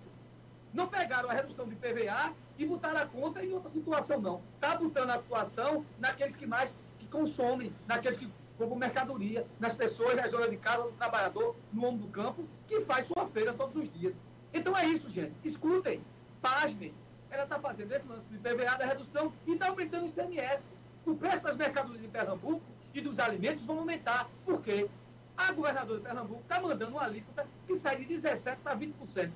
Então, agora, né, na, na, na, na circulação de mercadoria para chegar no supermercado, vai aumentar mais 3% e dá 20%. Isso no valor agregado, uma mercadoria que era R$ 7,00 passa para 20. O percentual de composição de custo de 7 passa para 10, de 10 passa para 15, 13. Então é isso que vai, que vai fazer. Então, se você achava né, que foi uma grande data, e é a questão da redução do IPVA, se prepare, porque a governadora fez o seguinte, ela tirou de uma coisa para botar na outra. E aí eu repito, todo mundo precisa se alimentar. Então, se alimenta tem que ser mais barato possível. E não, em detrimento do IPVA que ela está reduzindo, colocar sobre o imposto de circulação de mercadoria. Os impostos aqui do ICMS já é caro demais. Já são desde Paulo Câmara. E Raquel está achando pouco e aumentou mais ainda. Né? Aí quando conversinha, vai dizer, olha, eu reduzi o IPVA. Lembre-se, na hora que ela estiver dizendo na rede social que ela reduziu o IPVA, é, você aumentou o ICMS. E quando você aumenta o ICMS, aumentou a carne, o feijão, né, o material de limpeza, os, os, os, os produtos de primeira necessidade, de primeira necessidade do povo pernambucano. E eu repito, alguns têm carro, alguns têm moto, mas todos, todos se alimentam, todos se alimentam. E, e, e fazer isso, no mínimo, é desumano e desonesto. Né? Se queria realmente, porque quando foi na proposta de governo, e quando falou que ia reduzir o PVA, não se falou que ia estar atrelado a aumentar ICMS, não. E simplesmente que ia reduzir pronto. Como os outros estados fizeram, reduziu e acabou. Reduziu o IPVA e tão somente o IPVA. Né? Eu espero né, que os deputados aí da, da, da, da Assembleia Legislativa vejam isso. Será que vão aprovar também o aumento do ICMS? A gente vai estar aqui para comentar, porque aí já é um absurdo. Tudo bem que ela tem maioria, né? Agora a gente tem que estar atento às coisas. Né? Não existe um almoço de graça. E ela não está dando um almoço de graça de jeito nenhum. Está tirando de um canto dando outro. É isso que a Raquel Lira está fazendo. Então, para nós, acho um absurdo, um absurdo. A gente já paga imposto demais. E aumenta o ICM com a reforma tributária. A reforma tributária vai diminuir, vai, vai diminuir né, o imposto do ICMS. Aí é assim que ela quer fazer equilíbrio e equidade social. Porque só quem sobra é o mais pobre numa situação como essa. Não é verdade? As outras pessoas também, que são impactadas nas suas despesas. Mas aquele que se alimenta em circulação de mercadoria vai estar lá na gôndola do supermercado, na prateleira do supermercado, o valor desse aumento do ICMS. Então, se você achava que vai ter uma grande bonança no IPVA, deveria sim ser assim, só o IPVA. Aí sim seria uma grande data, eu estava aqui batendo palmas dizendo que ela estava cumprindo uma promessa do governo. Mas não, ela está diminuindo o IPVA e aumentando as mercadorias por causa do ICMS, que vai aumentar de 17% para 20%. É isso, Cássia Fernandes. Não é à toa, né, Jadiel, que Caruaru em peso, né, tentou alertar o Pernambuco, mostrando que realmente era a Raquel. Caruaru tentou alertar Pernambuco e Pernambuco não escutou. É verdade, viu? Falando na Lira, né? Ela aí teve um, uma pesquisa do Instituto Verita que indicou que a gestão de Raquel é a pior rejeição. É a mais desaprovada do Brasil, Jadiel. Não é de, de estados, não. É do Brasil essa rejeição. E a gente sabe que essa rejeição vem aí de tanto pessoas que não votaram e pessoas que votaram nela e se decepcionaram com ela, né? Tem um, um deputado que ele falou que a, a gestão de Raquel é uma gestão que fecha hospitais, como foi fechado, é um hospital que é, é uma gestão que não tem plano de segurança e educação. Mas o, o, o que se pode falar da educação, da saúde e da, da segurança, né? Que está deixando a desejar. É crucial a gente ter pelo menos essas três, mas está deixando aí a desejar, infelizmente, né? Falando outra coisa, já deu a respeito né, da, da governadora, a gente sabe que agora com o novo programa do PAC, daqui a pouco você vai entrar nesse, nesse assunto aí, Pernambuco ele vai receber investimentos de 91 milhões, né, para Transnordestina, estradas, adutoras, e o programa Minha Casa Minha Vida. Também a gente sabe que já foi repassado para o estado de Pernambuco né, um investimento aí, se eu não me engano, de 9 milhões, não foi isso? Para as estradas, continuar as obras inacabadas e começar outras novas obras. Mas a pergunta que fica, cadê? 900 milhões, 900 milhões. Tá, você me ouviu? Ouvi sim, eu estou dizendo que foi 900 milhões, Tati. Não, não estou te ouvindo. Fecharam meu microfone aqui? Pronto, fala novamente. É, eu disse a você que foi 900 milhões. 900 milhões, isso. E aí eu fico me perguntando, cadê? Cadê que a gente não viu obras começar, não viu obras terminar, né? Fica essa, essa, essa, essa- esse ponto de interrogação. Eu vou, eu vou falar aqui dos dois assuntos que você falou. O primeiro assunto vai ser a questão da pesquisa, né, do Instituto Veritas. De fato, foi, é, um, é um instituto muito sério, que foi o que mais acertou na- nos prognósticos aqui, dos percentuais, durante a eleição em Pernambuco, e que dava claramente que quando se Raquel fosse para o segundo turno, com Marília, ela, ou com qualquer um, tinha condições de ganhar. Então não adianta Raquel é, dizer que o Instituto não é verídico, porque ela se, apro se apropriou dele quando, era pra, quando foi para se eleger governadora. Pois bem, a questão de Raquel hoje, a gente está aí há oito meses, é, oito meses se, se concluindo de governo, existe uma, uma, uma desilusão do povo pernambucano. É, O povo pernambucano aceitou três meses de erro, depois não aceitou mais. Você sabe por quê? Onde é que Raquel errou? Raquel escolheu um bocado de secretário porque eram amigos dela. Os caras que não têm noção de nada. Já é o terceiro secretário que ela troca, tira, bota. Todo mundo tem medo de falar alguma coisa. É ela que faz a propaganda dela. Ninguém tem autorização de fazer nada. As ações do governo são capengas. Né? Ela muitas vezes quer eh, dizer, olha, eu estou fazendo uma grande coisa, depois quando vai ver, é uma, é uma coisa que- irrelevante. Né? Lançou um programa de, de, de segurança, que na verdade o programa é para escutar o povo pernambucano, para saber se onde é que está doendo, onde é que está sendo roubado. Uma coisa esdrúxula, que ninguém. É uma, uma, uma, uma- loucura, né? ninguém nunca entendeu isso. Mostrou claramente que ela não estava preparada para assumir o governo de Pernambuco, de fato. E, né, com exceção de, de, de alguns colaboradores, e aí eu pego aqui, me refiro e me repito novamente ao secretário de Infraestrutura, né, que tem experiência, sim, e está fazendo o que pode, e aos poucos vai tomando conta da situação. né. Esse, sim, é o que pode sim, ser aprovado, né, porque tem experiência, é da área, né, que é o de infraestrutura, e que é o, o maior gargalo desse governo, que é, que, é, que, é, que é a questão das estradas.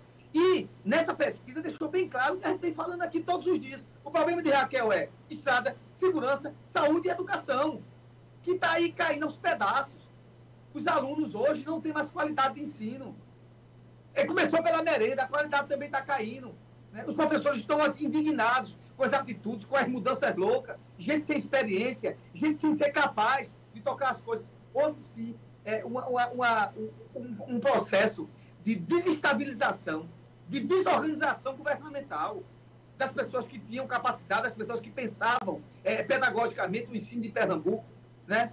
e tinha visão ampla das coisas. Né? E Paulo Câmara devia ter os problemas todinho, mas a educação ia bem. Isso aí não há sombra de dúvida sobre isso, não. E as pessoas, os funcionários hoje de, de Pernambuco, né? eu já conheço muitos funcionários da área da saúde, da área da educação, que votaram em Raquel e disseram, rapaz, eu não sabia que ia ser essa dece- decepção. Era melhor ter, ter deixado Paulo Câmara. Você dizer que Paulo Câmara quis um desastre, dizer que era melhor ter deixado ele, então é isso. E Raquel sempre acha que não é aquilo com nada. É, não é dela. Eu estou perguntando às pessoas, bicho, vocês acham agora que a. Eu estou meio assim, né? Eu gosto de perguntar às pessoas que é mais experiente. Ó, você acha que a Raquel vai é, decolar? A turma diz assim, olha, administrativamente eu acho que sim. Mas ela entrou. É, tá, você tem um negócio, é o seguinte, que muitas vezes o cara está lhe agradando, lhe agradando, lhe agradando, mas você já pegou uma antipatia tão grande que nada que ele faça mais lhe agrada. Né? Isso na vida da gente acontece muito. Né? E isso acontece muito. Então eu creio, eu creio que o Instituto, né, a pesquisa que foi feita, só evidenciou a insatisfação do governo de Raquel.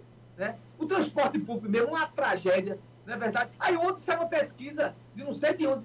Ah, Raquel tem aprovação da região do, do Recife. Eu digo, peraí, ela é governadora de Recife ou ela é governadora de Pernambuco? Eu nunca vi uma, uma, uma, uma- um besterol, uma pataquada, feito eu vi ontem, aqui num, num, num blog aqui, né, de, de redundância. Eu digo, mas como é que se coloca um negócio desse? Querendo, querendo o quê? Contra-argumentar né, essa semana que para ela foi terrível. né? E outra coisa, você vê mesmo as coisas que estão acontecendo. Quando acontece alguma coisa, não quer com ela, é com os outros. Outra coisa, saiu culpando o governo do PSB em tudo. Agora, arrumou uma, uma, uma, uma bolada de dinheiros emprestados. Por quê? Porque o, o governo estava apto a receber. Isso aí não se deve a ela, se deve ao governo anterior, porque ela não tinha um centavo né, de empréstimo para tocar as coisas. Diz que está com dinheiro, vai começar a fazer as grandes obras, espero que aconteça alguma coisa. Né? A gente está esperando sim. Está tendo aí agora um incremento muito maior você também falou essa questão do PAC, ainda vai comentar sobre ele, mas eu estou entrando para eu entrar no PAC depois, mas esse é o problema. Porque a questão da pesquisa de Raquel, ela evidencia a insatisfação clara, clara, clara do povo por Raquel Lira. A saúde está aos frangalhos. Né? Se você for nos corredores dos principais hospitais de emergência de Recife, Nova Cajá sabe do que eu estou falando, que ela teve ontem em Recife para levar as pessoas para fazer exame, ela com o Paulinho, que faz isso 24 horas. E sabe que está uma, uma tragédia, uma tragédia. Onde você vai, só vai piorar. Olha, e esse pessoal aqui que trabalhava disso não tem mais. Essa estrutura aqui funcionava, não está funcionando mais. E ela quer reduzir gente. É uma loucura. Jadiel, te interrompendo, te interrompendo, eu acho que foi o hospital do HR que cortou a energia. Cortou energia, estava sem ar-condicionado, teve que os deputados fazer uma vaquinha e ela não deu uma palavra. A secretária de saúde dela não disse nada. Espera aí, calma, gente. A gente vai resolver isso. Só está funcionando agora os blocos turísticos da restauração. Porque alguns deputados se juntaram de oposição e compraram os ar-condicionados. Esse é o governo, Raquel. Esse é o governo dela. A merenda hoje escolar, hoje, do governo de Raquel, de péssima qualidade. De péssima qualidade. E ela disse, não, o Veja só, se ela disse, no entrevista à TV Cultura, que tinha locais não tinha nem, nem. Ela teve que negociar um novo contrato, coisa e tal. Não é uma nova empresa, são nós. E vai diminuir. Ou senão vai a qualidade ser menor. A qualidade ser inferior. Né? E a gente sabe, é uma coisa assim, desse jeito. Então, ela, deve, ela tem que mudar. Está fazendo aí umas, umas alianças políticas, está fazendo mais política, a gente tem que ser, a gente tem que ser verdadeiro também, para ver se sai desse baragem. Tem que mudar alguns secretários, botar secretários conectados. Por exemplo, eu mudaria o secretário de saúde e de educação. Duas mulheres incompetentes. Não é porque são mulheres, não. Porque se fosse ter homem também incompetente também lá. Né? O secretário também de recursos é incompetente, fica lá né, há 500 anos atrás, não sabe nem o que está acontecendo. Agora, a secretária de Educação, né? Porque o cara pode dizer assim, não, está achando misógino, machista, não é isso, é porque eles são incompetentes mesmo. Como uma pessoa, um homem, quando é incompetente, a gente diz. Eu estou dizendo, a secretária de Saúde é super incompetente. Ela não diz para que veio. A secretária de Educação é super incompetente, porque ela já, já trabalhou em alguns lugares e foi uma tragédia. Já trabalhou em alguns lugares e foi uma tragédia. O secretário de Recursos Hídricos não disse para que veio até hoje.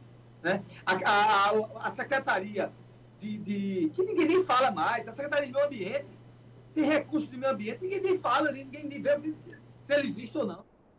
Está pagado e quando aparece alguma coisa nas, na, na, nas redes sociais, né, é ela que fala, ela que fala. Diz que lá tudo passa lá pelo um tal de, de, de, de, de Vilaça, eu esqueci até o nome dele agora, do, do, do Túlio Vilaça. Esse homem é que resolve tudo. Né? Que ele foi até o culpado né, do pedido de exoneração é, de, de, de Silvério Pessoa, que era o secretário de, de, de, Cultura, um bom secretário, por sinal, e saiu do governo, não aguentava mais. Não tinha poder de nada, não, a fala dele não de nada. Né? Então é isso que acontece.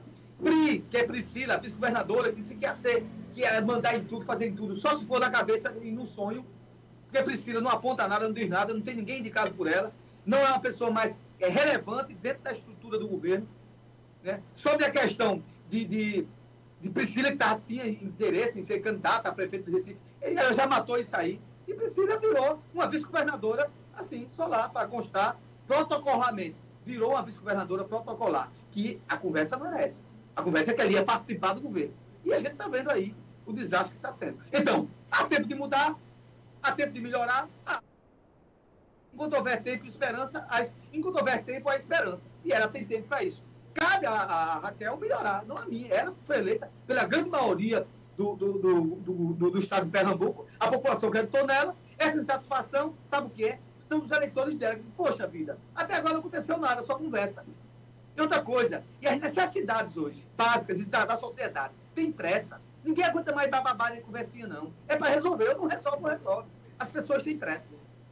Porque não aguentam mais. Essa é a grande verdade. Por isso que a, a pesquisa mostrou que, que ela é a pior governadora, né? a pior governadora aqui do Nordeste. Jadiel, e um, um, sempre tem um burburinho, um burburinho nos bastidores das, das secretarias, né? E o, e o que se fala porque ela só faz demissão em cascata, né? ela só faz demissão em grande escala. E os setores ficam perguntando qual é o setor que vai ser dessa vez, viu? Tássia, você falou uma coisa interessante com propriedade. No governo do Estado, o alto escalão vive amedrontado 24 horas. Eles não sabem se vai ser demitido amanhã ou depois, porque ela tem uma ignorância, uma vaidade, uma arrogância terrível. Ela demite os colaboradores, não dá nem satisfação, como se fosse lixo. Quem diz isso? É os próprios colaboradores, não é eu não. Lá, miúdo lá, a gente vai contando as histórias, vai escutando, ah, todo mundo aqui é amedrontado. Meu Deus do céu, lá vem Raquel, fica todo mundo tre- tremendo. Né? Então, eu, aqui para nós, eu vou ser sincero, é, tem, tem uma- umas estruturas de políticos, que é, é, esses políticos que eu estou falando agora, já se passou para São Vicente. As pessoas ficavam perguntando, fulano está bem ou está ruim hoje? Está com raiva ou está bonzinho? Né? As pessoas tinham medo de falar. Você tem medo de falar com um cara que você votou, não é verdade? Já mostra já a arrogância e a prepotência. Não vale de nada. E se torna aí, Raquel Lira. né? Sempre tem alguns. Né? Você tem que tratar as pessoas bem, tratar com respeito. O, o povo, o cidadão que paga seus impostos. Isso aí, numa escala de município, estado e, e república, tem que ser tratado bem. Porque é ele que paga seu salário, não é para tratar ele com humilhação, não. Se não quiser atender e dizer não, diga pelo menos um não, com respeitabilidade. Você que é político, diga um não ao seu eleitor, ou aquele que compactua com você, ou aquele que foi solicitar você, ou aquele que não é seu eleitor. O que, aquele que não é seu eleitor deve ser mais respeitado do que aquele que é seu. Você tem que tratar ele com respeitabilidade. Sabe por quê? Porque ele não só é eleitor, não. Quando acaba a eleição, é feito o presidente Lula disse ontem. Todos são cidadãos e a gente tem que governar para todos. E eles merecem respeito, do mais humilde ao mais rico. Esse negócio de ignorância, de dizer o que é, o que você quer, não existe mais não. Acabou-se esse tempo. E as pessoas estão pagando um preço terrível. Aqueles que faziam isso e achavam que iam fazer isso a vida toda, hoje pagam um preço terrível. Porque a população disse, não, não vamos submeter mais a isso. Isso é a grande verdade. RCM aqui você fica bem informado, a hora certa 11h22. A gente vai agora para o apoio cultural, música. A gente vai de música, daqui a pouco a gente tá de volta. Perfeito. Programa Pare e Pense. A verdade como ela é.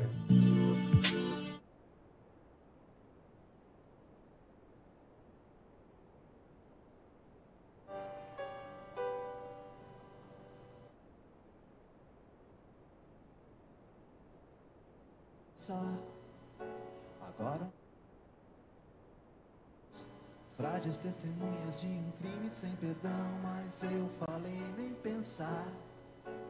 Coração na mão como o refrão de um bolero, sincero como não se pode ser. E um erro assim tão vulgar. Nos persegue a noite inteira e quando acaba a bebedeira ele consegue nos achar num bar.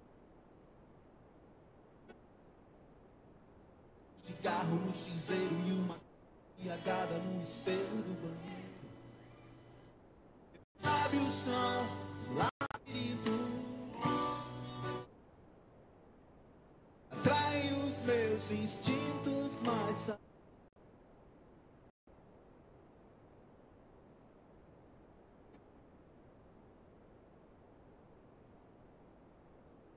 Sempre na tua dança de cigano.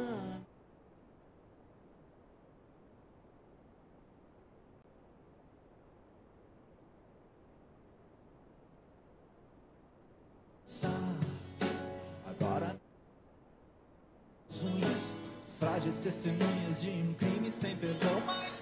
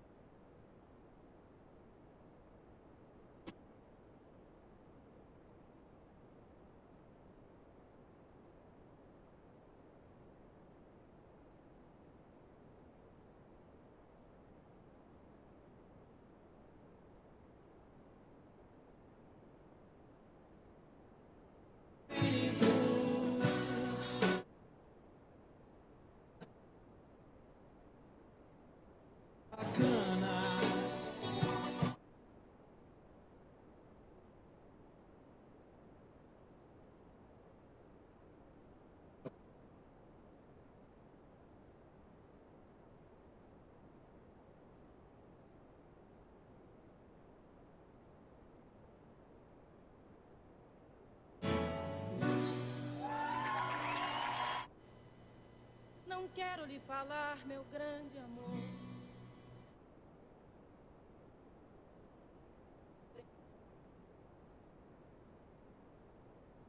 E contar como eu vivi.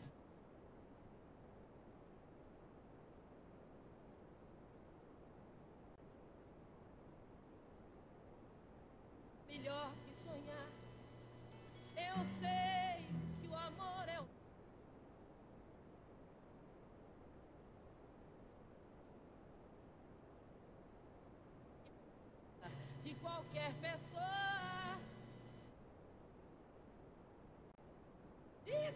cuidar do meu bem.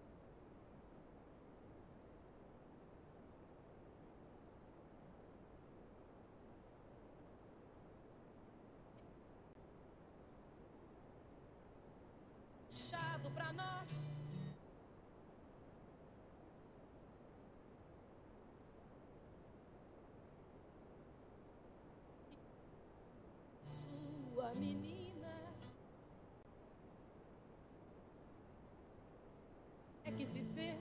O seu braço, o seu lábio e a sua voz.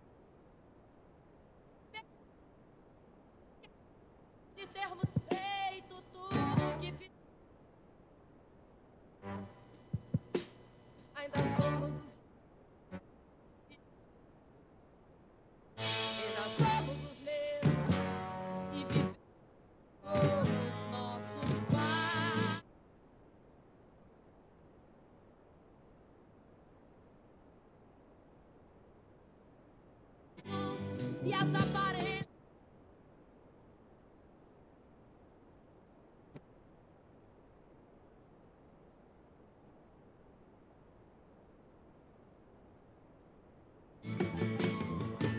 Você pode.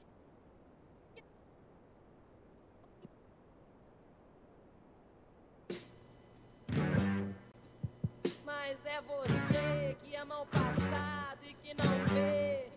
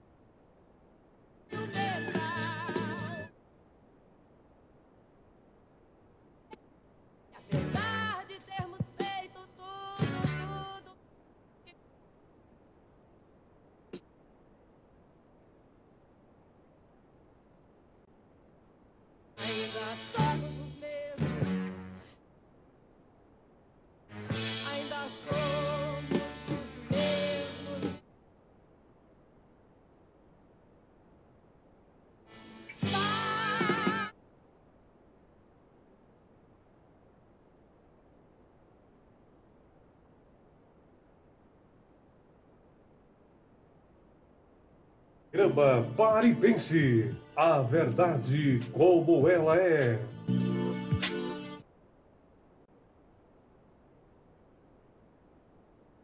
É isso mesmo, esse é o programa Pare e Pense. Gente, eu vou deixar, pega aí o caderninho, tá bom? Pega aí a caneta e anota o nosso número do Disque Denúncia, tá bom? Você que aí quer denunciar alguma coisa.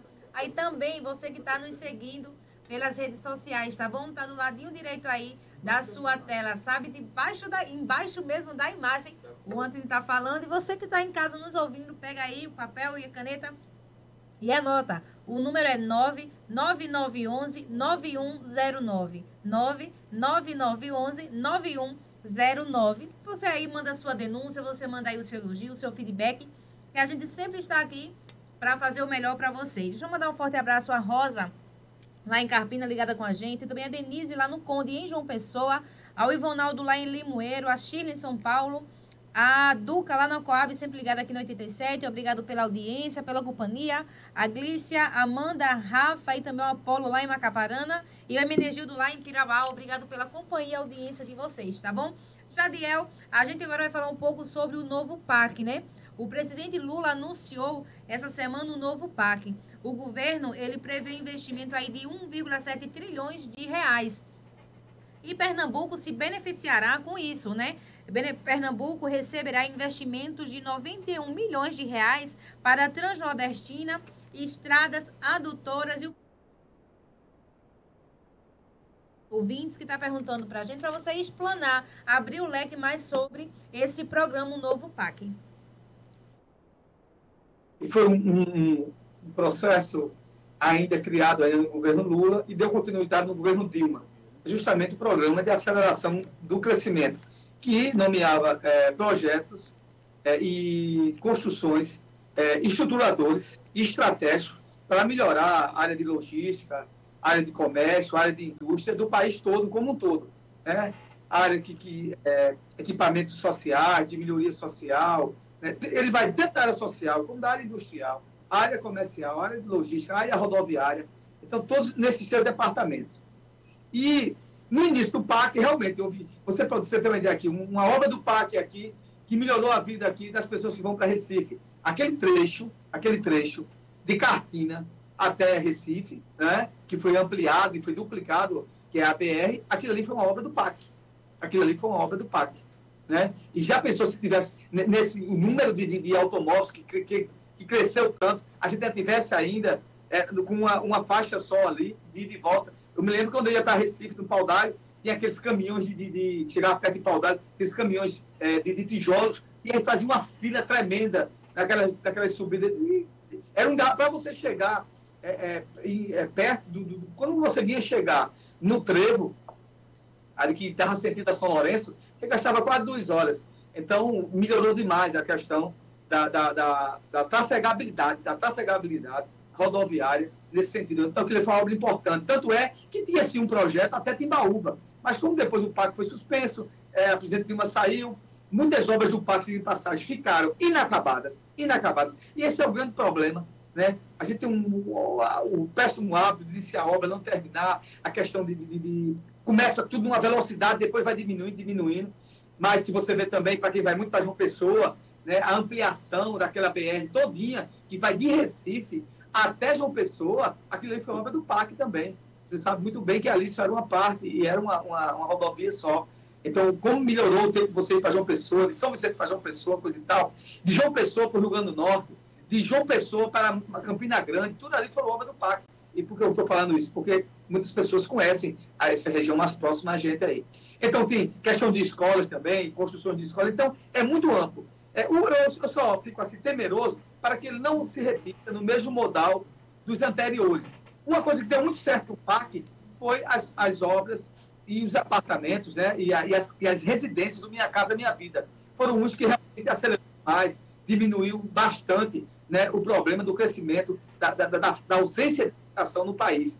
Deu muito certo o Minha Casa Minha Vida, que também era, são obras do PAC. Então, algumas obras tiveram alguns problemas e outras não. E, e teve, um, pronto, uma que foi uma, uma tragédia, e disseram que iam fazer um trem-bala entre Rio de São Paulo, aquele foi uma tragédia. Obras do PAC, um bocado de arenas para futebol, que tem umas que nem funcionam hoje. Né? A da Amazônia mesmo só serve só para aquele negócio lá do encontro do boi de Paraty, lá.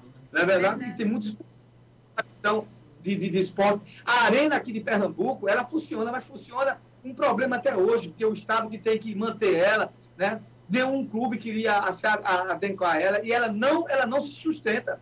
Tem que haver a mão invisível do Estado. Você está tirando dinheiro de recursos que poderia estar na saúde, na educação e botar para manter a arena de futebol, né? E, enfim, então tem algumas coisas, tem algumas coisas de fato que para mim foram terríveis. For- foram terríveis. É, muitas obras mesmo ficaram inacabadas, não foram terminadas. É, é, e nesse contexto aí, e nesse contexto aí tem aí trechos para se fazer aqui, rodovia mesmo, é, da, da BR-232, que, a continuidade dela, né, que vai até São Caetano, até Belo Jardim, coisa e tal. Então, isso é importante, até Arco Verde. Então, tem coisas que sim, melhoram a vida, a vida das pessoas, sem sombra de dúvida. Né, e dessas áreas também. A diferença do pacto para o anterior é porque também vai haver dinheiro privado também, vai haver parcerias público-privadas, as palavras PPP, parcerias público-privadas, que é autorizado por lei. É o seguinte, por exemplo, é, entra um parceiro privado para é, é, estabelecer a ampliação de uma BR. Então, a, o parceiro também coloca dinheiro dele e depois, claro, né, ela vai ser, ela vai ser uma, uma rodovia que vai entrar naquele processo de, de, de, consórcio de rodovia né, do âmbito privado. Você vai ter que pegar para pegar pagar pedágio, pagar pedágio, para que você possa é, pagar até o investimento privado. Então, vai haver sim, no Minha Casa Minha Vida também, vai haver também parcerias público-privadas né, com o setor é, de, de, de, da construção civil, com o setor da construção civil também, né, para incrementar também, porque só o dinheiro do Estado, quando digo do Estado, da União, da, da Federativa do Brasil, ele não vai alavancar todas as obras. Né? Existem aí portos e aeroportos que necessitam ainda ter investimentos né, para ampliar e melhorar a sua concepção de estrutura logística, somente nos portos. Então tem muita coisa a ser feita na área de cultura também, tem um pacto da cultura, onde tem é, lugares que, que estão é, é, em depreciação, imóveis, imóveis é, é, centenários, que têm valor histórico, com melhoria de, de, de áreas históricas para melhorar a concepção turística. É, então, tudo tem na arte, na cultura, na educação. Então, o PAC é muito amplo, é muito amplo. Sim. E o, o ficou aí né, com, com, essa parte de, de 91 do que vai. É, a, o total do, do, do previsto é 1,7 trilhões de reais, com dinheiro da iniciativa privada, como eu já falei, e com também recursos também, e claro, a maior parte também, a maior parte, 60%, vai ser também de recursos da União, né, e as suas, suas contrapartidas. Aí você pergunta para o município, também entra parte para o município na infraestrutura de, de aquisição de equipamentos, de escolas, de melhoria de rodagens, né, de melhoria da concepção urbanística das cidades, né, modernização. Na área de segurança, também tem o Pacto de Segurança, criar corredores de segurança através de câmeras, central, integrado de monitoramento. Isso melhora muito a concepção da segurança nas cidades. Né, iluminação pública, que é muito importante, está atrelada à segurança. Então, melhoria do aparato, do, do, do, do equipamentos policiais, dos trabalhadores da área de segurança pública, policiais civis, policiais militares, quando vão combater crime, né, isso com melhores é, viaturas, melhores equipamentos, armas de calibre mais pesado, de calibre é, de, de, armas modernas, né, porque você tem que estar, tá, é, combater o, o, crime de igual para igual e melhor, melhor do que o crime, não pode ser inferior. Então, em todas as áreas, o PAC vai atuar. Então, assim, a minha ressalva é para a gente ficar atento para que não aconteça o que aconteceu no outro. Não foi é, o percentual do PAC que ficou com obras paralisadas. Agora, nesse PAC também eu achei interessante que naquelas obras do PAC que ficaram paralisadas, que não tiveram mais estrutura. Porque, na verdade, é o seguinte, isso é, isso é bom, porque também mostra que o governo atual, o presidente atual, ele tem um planejamento de governo de melhorar a infraestrutura rodoviária, a infraestrutura é, é, logística, a infraestrutura educacional, a infraestrutura social, a infraestrutura comercial e industrial do país. Porque o governo não tinha, isso era comunista, não sei o quê, né, não sei o que lá, não sei o que lá, aquele, aquela loucura que tinha, né, mamadeira de piroca, não sei o quê, né, kit gay, só se falava dessas porcarias.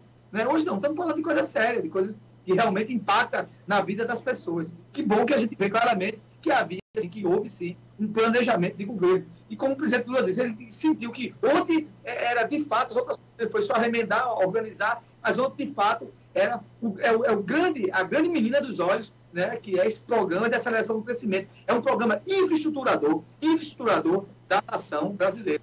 Né? E, né, como eu estava falando a vocês, o bom é que aquelas obras que foram paralisadas, que tiveram problemas, que estão lá, o pacto em retomar aquilo que foi viável. Tem alguns projetos que não tem nada a ver, tem coisas que não dá, não, nem dá para si, nem dá para isso, não dá para lugar nenhum. Né? Que não, não, não tem viabilidade nem econômica, nem social para nada. Então, acho que ali deve sair. Agora, muitas coisas ficaram paralisadas né, e que eram necessárias e, de repente, estagnou devido aos problemas que houve desde o governo Dilma. Né, que não retomou, o governo Bolsonaro não retomou nada também, não fez nada também, mas eu acho que agora é uma oportunidade. Eu sou muito assim, com o pé atrás agora, com esse negócio assim, né, que o, o grande gigante agora vai, vai, vai agora, vai para a lua agora com o foguete, vai, vai detonar agora, vai, vai decolar agora com toda a força possível. Vamos analisar, vamos acompanhar, mas eu creio sim que é um passo tremendo, um passo consistente para mudar a concepção infraestruturadora é, é, do país. E também tem parceiros internacionais que também vão participar do processo de infraestrutura, de, de infraestrutura também, do plano de aceleração do crescimento, né? Por exemplo, na área do agronegócio, a China também vai investir, a questão rodoviária, dos portos, porque, porque tem interesse.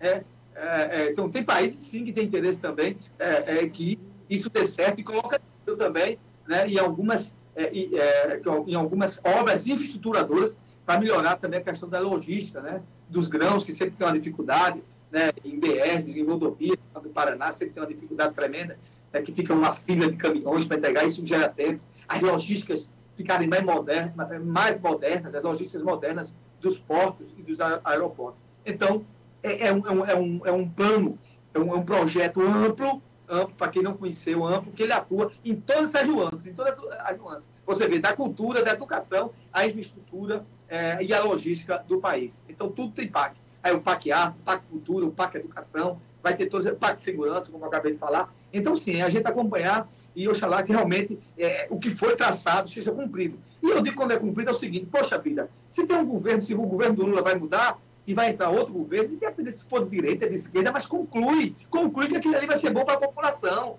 Ah, vou fazer mais isso não. A gente tem, o, brasileiro tem, e, alguns políticos, não são todos, tem essa péssima miserabilidade de constatação de que aquilo é meu. O município é meu, eu vou ver nele, aquilo eu faço o que eu quero. Se o que o outro fez não presta, eu pego, toco fogo e acabo. Isso é horrível. Eu sempre é, combati isso, continuo combatendo. Em São Vicente houve muitas vezes essas coisas de, de, de, destruir o que o outro fez, e dizer que o outro não servia para nada, e começar tudo do zero, e só vai prejudicar as pessoas. Ora, Aquilo que é, é necessário melhorar, se melhora, se adequa, se moderniza. Aquilo que não está dando certo, aquilo ali foi uma ideia que não, não está sendo exitoso, aí você pensa, ó, a gente vai criar uma coisa aqui melhor, mas que seja desse jeito, porque só quem sofre é a população. Então, espero que isso aconteça. E espero também que né, nesses, nesses valores que vão ser destinados a Pernambuco, a governadora tenha a acessibilidade de indicar naquilo que a população precisa mais: educação, saúde e segurança. É, é, é a tragédia do Pernambuco hoje. É verdade, a gente torce para que ela faça isso mesmo, Jadiel. Jadiel, a gente está com duas perguntas. Um é da Ana Patrícia, que está sempre ouvindo o programa Paripense, e o do outro é do Ivonaldo lá em Limoeiro. O primeiro, Ivonaldo, fala para você falar um pouco a respeito do, do, que não foi atentado, né? Que infelizmente ele veio a óbito, o, o concorrente, né? A presidente da Câmara do Equador, que ele veio a óbito se ele era democrata, se ele era liberal, se ele era de esquerda, de direita. O, o talvez motivou a isso e o da Ana, o da Ana Patrícia é bem interessante a pergunta que ela fala a respeito é, da, do apoio da, da Sudene, né? Ela fala assim, várias empresas estão sendo implantadas aqui em Pernambuco. Mas aí vocês falaram no programa que tal, por conta de um voto a gente perdeu, né? Isso. Como fica essas empresas se elas vão mesmo investir em Pernambuco sem o apoio monetário da Sudene? É, a, a Sudene está passando por um processo. Eu acho que vou re, responder a primeira, né, que é do Equador. É, é, o, o, que foi assassinado agora era um candidato de centro-esquerda. Né? Na verdade, o que está acontecendo é, no, no Equador é que o Equador tem uma estrutura dominante do crime organizado. O crime organizado é muito forte, é quase um Estado paralelo. Então, qualquer candidato, tanto de direita, como de esquerda, como de centro, que combate e entra no embate direto com essa estrutura, com essa, com essa estrutura é, de, de crime, com essa estrutura do, do, do, do, crime organizado, com essa estrutura do crime organizado, organizado do Equador, do narcotráfico, eles matam, matam, matando mesmo, eles são terríveis. Né? E você vê que eles, tão, tão, eles são tão audazes, eles são tão audaciosos, que eles fizeram até um, um vídeo lá, dizendo, assumindo o crime lá do, do outro candidato anterior. Então, tanto é que hoje, hoje mesmo, está havendo uma reunião com, a, com o governo da Colômbia, com um representante do governo americano e com o pessoal do Equador para unir esforços para que isso não, contamine o, o, o, país do Equador e na América do Sul. Né? Então, é assim, assim, quem combate e quem fala e, quem, e, e, e qualquer coisa que é falado né, de contestação e que, de luta contra o crime organizado do Equador, que é muito forte e organizado de fato mesmo. Tem bairros, tem cidades que quem comanda são eles. Você não compra um quilo de arroz e farinha se eles não deixarem, você ter uma ideia. Então, a população fica acuada, com um sentimento de impotência, sofrendo, né? Porque tem que ficar calada e muitas vezes vê as coisas, não pode falar nada, né? Para não ser também é, acometida também de assassinatos assim demandas. Eles assassinam famílias, eles destroem escolas, eles pintam miséria. Né? E isso agora veio é, dá muito tempo. Isso agora veio à tona. Esse governo atual tentou combater, tenta combater, mas eles têm um poder terrível de conotação de estrutura organizacional do crime. Né? Todas as pessoas contaminadas, tem gente na polícia, tem gente no setor judiciário. É, o, é, o negócio do Equador é muito sério. Tem que haver uma, uma, uma, uma mudança assim, geral, ou se não copiar o modelo que copiou a Colômbia, né? De como fez, de como mudou. Hoje a, o país da Colômbia é um país tranquilo, um país até turístico e tal, mas antigamente vivia feito o Equador. Quem, qualquer pessoa que falasse contra os cartéis, eles estão lá, matavam e destruíam. Né? Então, não, não, eles, eles não estão focando se é de direita, se é de esquerda, não, eles matam todo mundo. Falou contra eles, matam. Esse que agora, o recente que morreu, parece que é o Fernandes, né? morreu agora, que foi assassinado, tem até uma imagem, o leitor do carro assassinaram ele, ele era de esquerda. E o outro assunto é, qual foi mesmo, é, Tássia? É da Ana Patrícia, da, ela fala da Sudene, que várias empresas estão, estão sendo implantadas, né? É aqui no Pernambuco. Mas aí teve hum. aquela votação que por conta de um voto a gente perdeu né, o, o apoio humanitário da Sudene. E ela fala como ficam essas empresas sem esse apoio. É, é Ana Patrícia, obrigado pela sua audiência. Um grande abraço a você. Amigos ouvintes, e, eu quero explicar. O que está acontecendo com a Sudene agora é um processo de reformulação. De fato, de fato, é, a questão dos apoios da Sudene faltou, sim, a questão de votos. Aquilo ali está muito no conceito também estrutural e organizacional.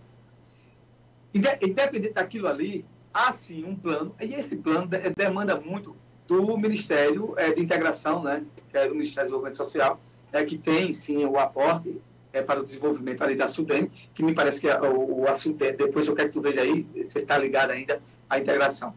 Moral da história. Ou ele está ligado diretamente às estatais. Não, ele está tá ligado, é, tá ligado às superintendências de desenvolvimento é, regionais. Muito bem.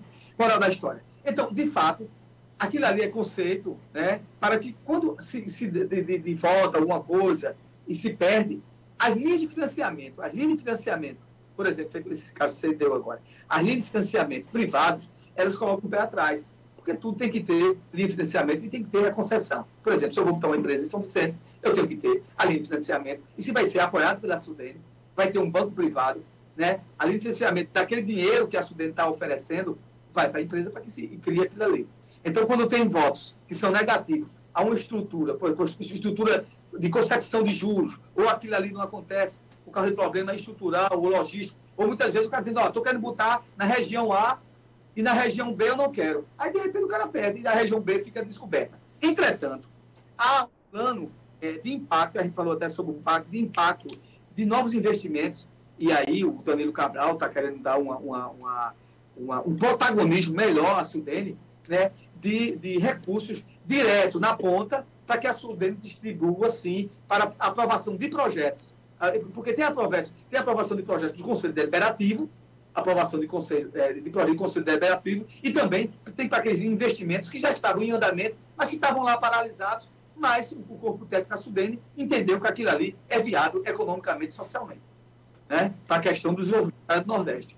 Então, não, não vamos ficar preocupados, ah, é, vai ficar descoberto? Não, não, porque haverá sim outras reuniões, haverá outros tipos de estrutura. Na verdade, muitas vezes não são aprovados, porque beneficia um grupo, não beneficia outro. Né? E aí tem que se colocar na mesa um novo modal. Ó. Então aqui a gente vai aqui ajustar, se aquilo ali não atendeu é, a grande maioria, não atendeu a grande maioria, e, e, e tem o voto Minerva, né? e, e não conseguiu é, se estabelecer, né? se estabelecer aquela linha de financiamento, porque houve minoria, houve minoria. Dizem, dizem que havia, há, há necessidade de fazer uma recomposição estruturadora, daquilo que estava se querendo, daquilo que estava se buscando para aprovação. Mas sim, com certeza, e aí eu estou dizendo a você com fé de ofício, os, é, os, os, não fica descoberto. Né? Aquelas pessoas, aqueles empresários que buscam, que buscam sim, financiamentos é, através da Sudene, e a Sudene dando recurso, havendo recurso da Sudene para aquela linha lá, é, dependendo também da, da, questão de valor, de pequeno, de médio e de, de, de grandes importâncias de valores, dependendo do investimento qual é ela passa é, por crivo técnico ou por crivo do Conselho Deliberativo. Isso mesmo. Respondidas as perguntas, a hora certa, 11h50. A gente...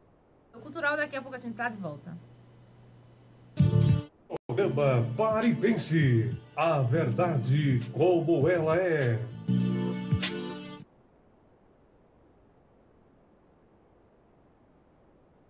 Apoio Cultural. Autopeças Vicentina. Peças para reposição. Troca de óleo. São acessórios. Recarga de baterias. Oficina mecânica com profissionais responsáveis e éticos. Serviços de motores, caixa de câmbio, direção, freios. Garantimos a reposição de qualquer peça em menos de 24 horas. Mesmo as mais difíceis. Revendedor autorizado de baterias Elia e Power. O amigo Vicente da Oficina. Vicente da Peças Vicentina, Rua Fernando Regis de Albuquerque, 176. Informações pelo fone 3655 1057 ou 9424 0341. Autopeças Vicentina. Autopeças Vicentina. Se você quer comprar móveis e eletrodomésticos e ainda não encontrou o lugar certo, chegou a hora de conhecer melhor a Movelaria Vital. Lá você encontra móveis e eletrodomésticos com qualidade, modernidade e uma grande variedade que só a Movelaria Vital tem. As melhores condições de pagamento. Tudo para mudar a sua vida no cheque, cartão ou financiamento pela própria loja em até seis vezes sem juros. Além da praticidade e o compromisso com você. Movelaria Vital fica na rua José Leitão de Melo, número 20, em Macaparana, com filiais em Timbaúba, na rua Joaquim Nabuco 81 e em Vicência, na rua Doutor Manuel Borba, número 68. Fone 3639 1289. Movelaria Vital, credibilidade, sofisticação e, acima de tudo, respeito pelo seu cliente.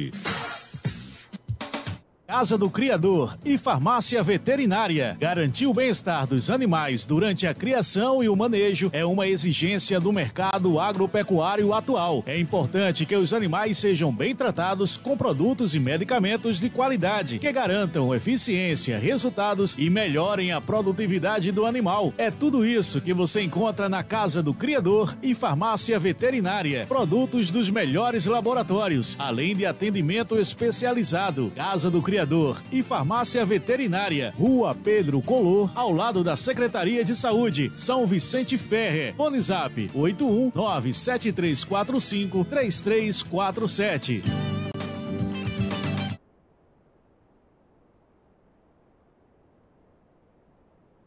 Quer o seu sorriso de volta? Isso é possível! Com o Fábio de Xará Prótese Dentária. Experiência que passa de pai para filho. Faça uma visita ao consultório para você voltar a ser feliz. Fábio faz sua prótese em domicílio com os menores preços e a melhor qualidade. Sorria!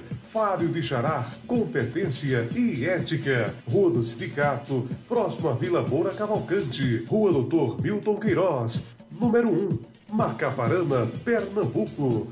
Fone 997220491.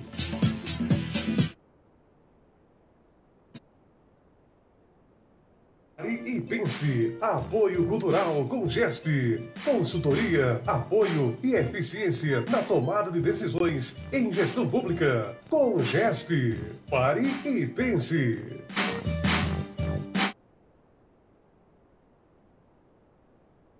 Pense. A hora certa para você, 11h54. Gente, já dei a última pergunta de hoje, que a hora já se passa, né? É, o pessoal está querendo saber a respeito da faculdade, né? Que é a faculdade que vinha para cá. A gente sabe que está tá ocorrendo um monte de fatores, mas o pessoal aí quer saber, quer se informar a respeito da faculdade. Deixa eu, deixa eu falar, vou explicar às pessoas. A gente fez, a, fizemos uma visita ao prefeito o ano passado. O prefeito fez uma carta de atenção dizendo que tinha interesse na faculdade. A faculdade solicitou o prédio a gente precisa de um prédio para que a faculdade, ou um terreno. E foi, naquele momento, conversado, que, que até para facilitar, a gente solicitou é, se tinha condições a escola João Barbosa de Almeida ser cedida à Faculdade Vale do Pajeú, porque já ficava mais fácil, a faculdade ia fazer as reformas que são necessárias, de acordo com o MEC, né, porque só tinha lá quatro, cinco salas, e essas, é, poucos alunos, e, e o município assumia essas salas. De aulas com esses alunos, porque só tem quatro ou cinco lá, funciona, é, dava demais para o município assumir. O município fez uma solicitação ao governo de Raquel Lira. Até hoje eu espero resposta do governo Raquel Lira e da gestão atual, que até hoje não me disseram nada. Né? Da última vez que eu perguntei ao assessor do prefeito, que é Domingos Sábio, Domingo é Dóia, né? A, conhecido como Dóia, e, e também depois perguntei ao prefeito, que até o momento a, a, a governadora, o pessoal da Casa Civil, da Secretaria de Educação, não deram nenhuma resposta. E nós estamos aguardando. A gente precisa saber se tem local, se tem um prédio, para a gente começar a fazer. Claro que o prefeito, o prefeito que dizer isso a ele. Estou esperando resposta do prefeito até o momento. Então, não depende da faculdade. Eu estou aguardando as respostas, né? e aí eu estou fazendo aqui, um, não estou fazendo juízo de valor. Né? O, prefeito solicitou, porque foi uma opinião nossa também, porque já estava pronto e gente já iniciava ela com seis meses, porque o prédio já estava lá né, para se colocava a Escola João Barbosa do, de Almeida à disposição do município e o município fazia uma parceria de 25 anos né, do prédio da Escola João Barbosa de Almeida para que a faculdade funcionasse né, na, na, sua integralidade. Então a gente está aguardando a questão das instalações. A gente fica na torcida e aí, com, quanto antes. Com os cursos, com os cursos já pré-definidos, direito, a, a, direito, administração, contabilidade, a assistência social e medicina.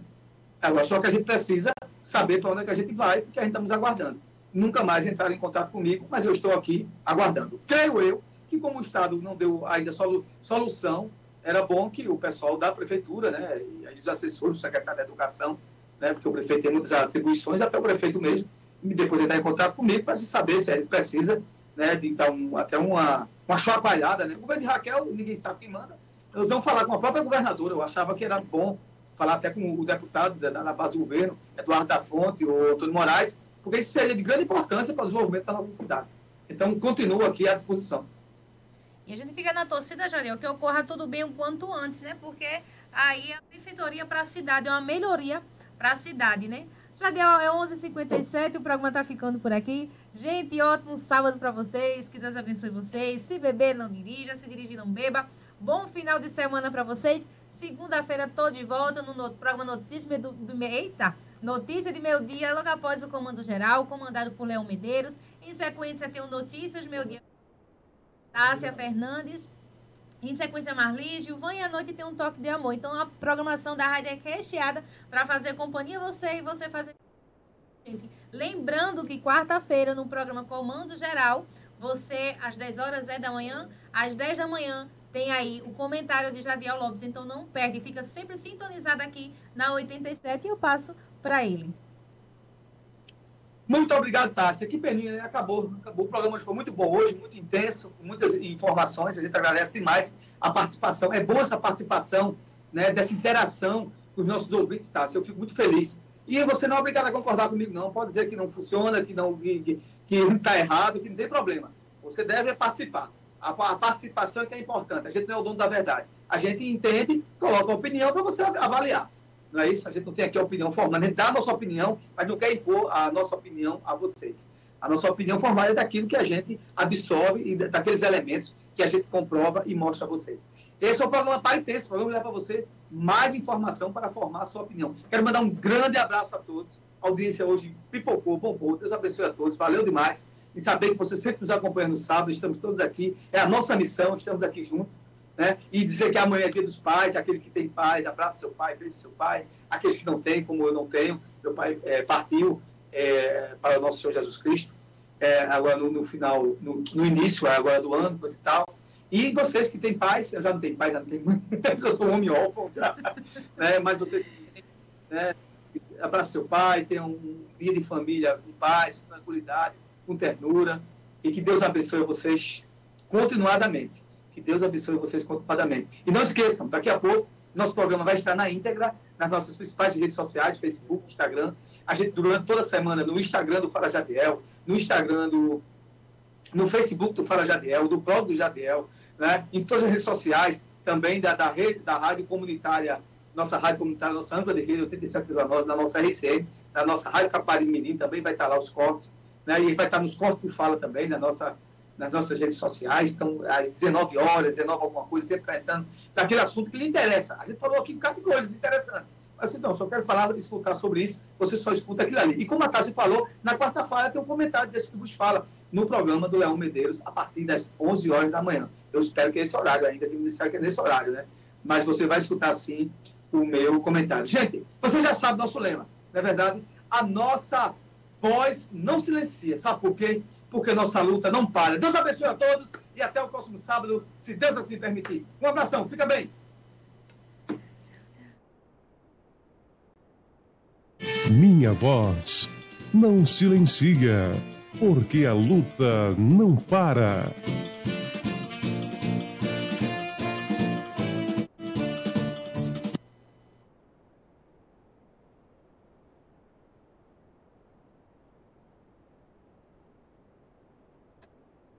Naquela mesa ele sentava sempre e me dizia sempre o que é viver melhor. Naquela mesa ele contava histórias que hoje na memória eu guardo e sei de cor. Naquela mesa ele juntava. Tenho que ver.